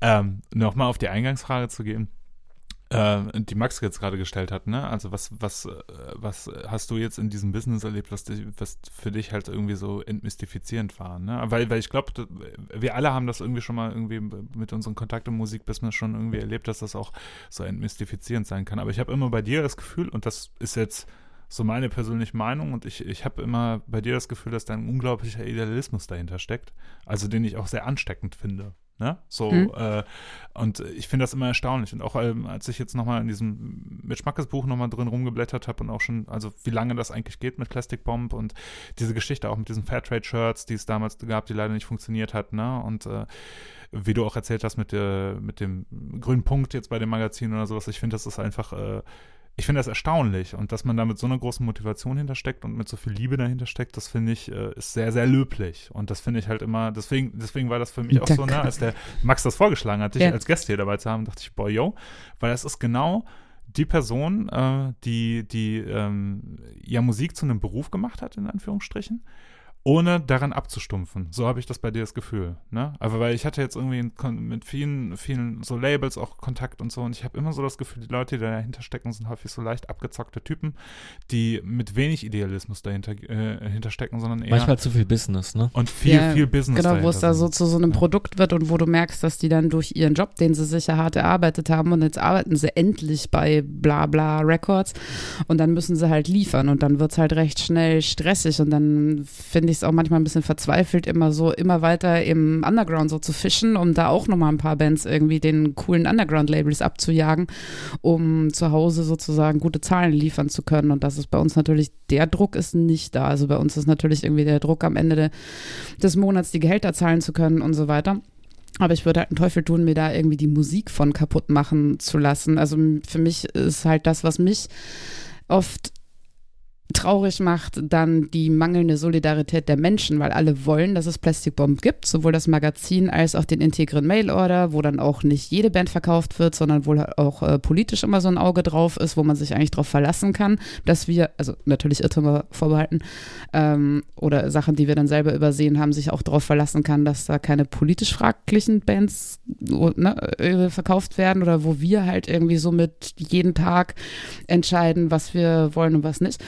Und dann kriegst du halt Kundenmails, wo es darum geht, warum jetzt nach drei Tagen das Paket noch nicht da ist oder warum man da jetzt irgendwie sechs Euro Porto bezahlen muss oder ob man das nicht alles geschenkt haben kann. Und man denkt sich so, jo, Das erinnert mich an Kleinanzeigen irgendwie. also man guckt dann, also ich gucke dann rein und stelle fest, dass das oft wirklich Stammkunden sind, die teilweise auch seit Jahren ein Abo haben. Und dann denke ich so, okay, du liest jetzt seit vielen, vielen Jahren meine Kolumnen oder weißt auch irgendwie so, wie das ungefähr bei uns läuft, weil wir ja schon immer sehr viel erzählen da. Und dann sprichst du mich mit Sie an und mit sehr geehrte Damen und Herren, drohst mir mit einem Anwalt, weil da jetzt irgendwas nicht so gelaufen ist, wie du dachtest und, und stellst Ansprüche, als wenn das hier Amazon wäre. Wie kommst du da drauf? Und das, äh, ja, das ist das, was mich halt oft irgendwie so betroffen macht. Also so, keine Ahnung, unrealistische Erwartungshaltung von Labelbands, das ist halt irgendwie ein Thema, die, Zähne kriegt man eigentlich immer recht schnell gezogen, weil es eh meistens Milchzähne sind. das ist jetzt nicht so, das, natürlich sind da mal Spackos dabei und natürlich, äh, das äh, kann ich hier auch nochmal sagen, hat mich das sehr, sehr traurig gemacht, dass uns in den Nightmare verlassen haben. Das war natürlich auch eine sehr äh, ja, persönliche Geschichte und wo wir halt auch sehr viel Herzblut reingesteckt haben, da irgendwie von vornherein mit dabei sein zu dürfen. Ja, aber das muss man aushalten, mein Gott dann halt nicht. Also ich wollte denen auch nicht im Weg stehen. Ne? Also da fucken mich so Kunden, die einfach irgendwie am Ende nur wieder auf die Kohle gucken oder auf äh, wie schnell sie jetzt ihre Platten haben. Das fuckt mich da viel, viel mehr ab. Die verstehen das ganze äh, DIY dahinter auch gar nicht, glaube ich. Ja, oder die denken, ich habe jetzt dafür bezahlt, jetzt will ich es auch haben. Und, äh, ja, ja, ja. Und dann, aber, ja. aber, aber, die verstehen halt nicht, dass das nicht Amazon ist, was, was du gerade schon erwähnt das hast. Das ne? interessiert ne? die auch gar nicht, dass das es nicht Amazon nicht, ist. Ne? Ja. Das, äh, ja, und ich verstehe es halt nicht so richtig, weil auf der einen Seite bestellen sie sich dann auch oft so ganz kleine Bands, die, ähm, die auch auf gar keinem großen Label sind und fühlen sich dann halt selber wie die supergeilen Nerds, weil sie halt diese Bands kennen oder weil sie die in irgendeinem Jugendzentrum schon mal gesehen haben oder weil das ein Geheimtipp ist, wo sie in irgendeinem Fernsehen von gelesen haben. Und du denkst dir so, okay, für uns ist das jetzt voll der Kraftakt über ein super unzuverlässiges DIY-Label oder über eine Band, die selber die Platte rausgebracht hat, überhaupt die Struktur zu schaffen, dass die uns den Kram überhaupt schicken. Dann musst du denen erklären, wie man eine Rechnung schreibt, damit wir das überhaupt bezahlen können. Dann musst du denen erklären, wie man eine Platte vernünftig verpackt, damit die auch heile bei uns ankommt. Dann haben wir das eben geschafft, so eine total, naja, undergroundige oder unbekannte Band bei uns zu listen. Und dann gibt es natürlich auch mal Versorgungslücken, weil dann plötzlich die Person vom Label acht Wochen mit der Band auf Tour ist oder die Band selber irgendwie gerade keine Platten verschickt. Und dann werden die Kunden halt so richtig stinkig und sagen, wie, das ist jetzt nicht da. Also die verstehen das gar nicht, dass im Kapitalismus mal irgendwas vorübergehend nicht verfügbar ist oder ausverkauft ist oder sowas. Das das begreifen die nicht. Und dann sagen die, aber du hast es doch im Shop, warum ist es denn nicht lieferbar? Und wir sagen so, ja, es ist ja lieferbar, es dauert halt jetzt nur vier Wochen, bis die Pad von der Tour zurück ist, dann schicken wir dir das auch. Aber hm, ja, das, ja, das ist so ein Nicht-Verstehen der Strukturen, die man eigentlich abkultet und aufgrund derer man sich selbst auch für einen coolen Nerd halten kann. Apropos Nerd, als wir hier angekommen sind, lief eine Platte bei dir im, im Schlafzimmer. Mhm. Äh, was war denn das? Denial of God. Echt, das wäre Denial of God? Äh, ich habe nämlich nur ein Fetzen vorhin mitbekommen und habe gedacht, das kommt mir irgendwie bekannt vor. Und ich habe ja irgendwas Punkiges erwartet. oh, sorry, dass, dass ich hier kein leuchtendes Anarchiezeichen gedreht habe. Das Punk's not dead. du kannst gerne gleich mal rübergehen und meine Plattensammlung rezensieren, wenn du möchtest. Nein, nein, das okay, ja, ja, aber ich fand es halt nur witzig. Äh, ich konnte es nur nicht zuordnen, tatsächlich. Okay. Nein, ich habe, glaube ich, eine sehr breit aufgestellte Plattensammlung. Vielleicht nochmal eine letzte Frage an dich, Ronja. Wie kannst du dir genau diesen Idealismus und diese positive Einstellung gegenüber Musik bewahren? Was ist dein Zauberrezept? Was würdest du sagen? Musik hören, ne? einfach so, einfach so, einfach so ja. Liebe zur Musik an sich. Ja, Liebe zur Musik und auch Liebe zu Konzerten. Also ich kriege ja montags schon die Krise, wenn ich nicht weiß, was ich Freitagabend machen werde. Und das nervt mich auch mal richtig, wenn ein komplettes Wochenende keine Band spielt. So. Und ich, ne, ich kann auch mal zu so einer Party da gehen. Also, also entweder eine Privatparty mit Freunden abhängen ist natürlich auch cool und über Bands ja. quatschen, das ist aber auch ganz gut. Oder jetzt letztes Wochenende war ich auf der Lost Sounds auf dieser Grufti-Party. Das ist natürlich auch cool, ja, mit Freunden den dazu zu gucken. Aber Konzert ist natürlich immer super, neue Bands sind super, äh, Plattenempfehlungen von Freunden sind super und äh, ich kann mich da schon immer, also ich habe ja, ich habe ja nichts anderes. ich habe wirklich nichts anderes. Also ich habe keine anderen Hobbys, nicht, nicht so wirklich. Ne? Also nichts, was nichts mit Mucke zu tun hat. Createn. Influenzen. Influenzen, genau. mit meinem Smartphone. Ja, Jungs, was sagt ihr? Mädels, Jungs? Ja, ab äh, ins Bettchen. Ja, ich bin auch müde. Äh, vielleicht nochmal ein kurzes Plug. Du hast uns was ganz Nettes in die Hand gedrückt. Ähm, Mach mal Werbung. Genau, ich mache ein bisschen Werbung für dich, Ronja, weil ich finde das, find, find, find das cool, weil man sieht hier selber, wie du die Buttons herstellst. Ronja stellt nämlich selber Buttons her. Über ein anderes wie, Business. Das andere Business.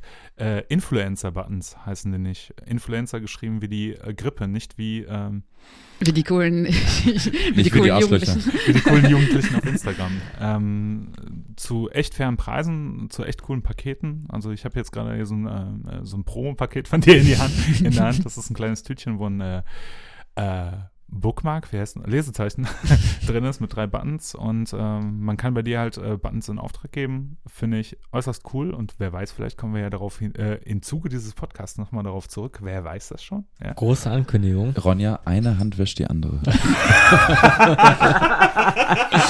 ja, verstehe.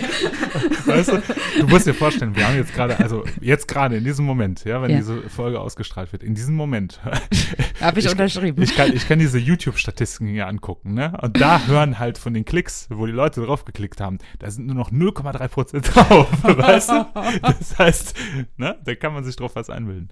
Ähm, ja, ähm, wie findet man das? Über www.influencer-buttons.de. Da kann man von dir persönlich hergestellte Button kriegen mit äh, Ja, man Motiven zu ex extrem fairen Preisen und wirklich äh, handgemacht. Und das finde ich äh, ist sehr, sehr lohnenswert. Genau, also äh, ja, ich finde das auch immer ganz cool. Also sowohl solche Packages da zu machen oder man kann die auch einzeln, irgendwie nur die kleinen oder nur die großen Buttons, egal ob man die jetzt zur Platte dazulegen möchte oder einfach so auf ein Konzert verscherbeln oder verschenken. Das ist ja auch immer eine ganz äh, gute und günstige Möglichkeit, den Bandnamen in Umlauf zu bringen oder Projekt oder was auch immer.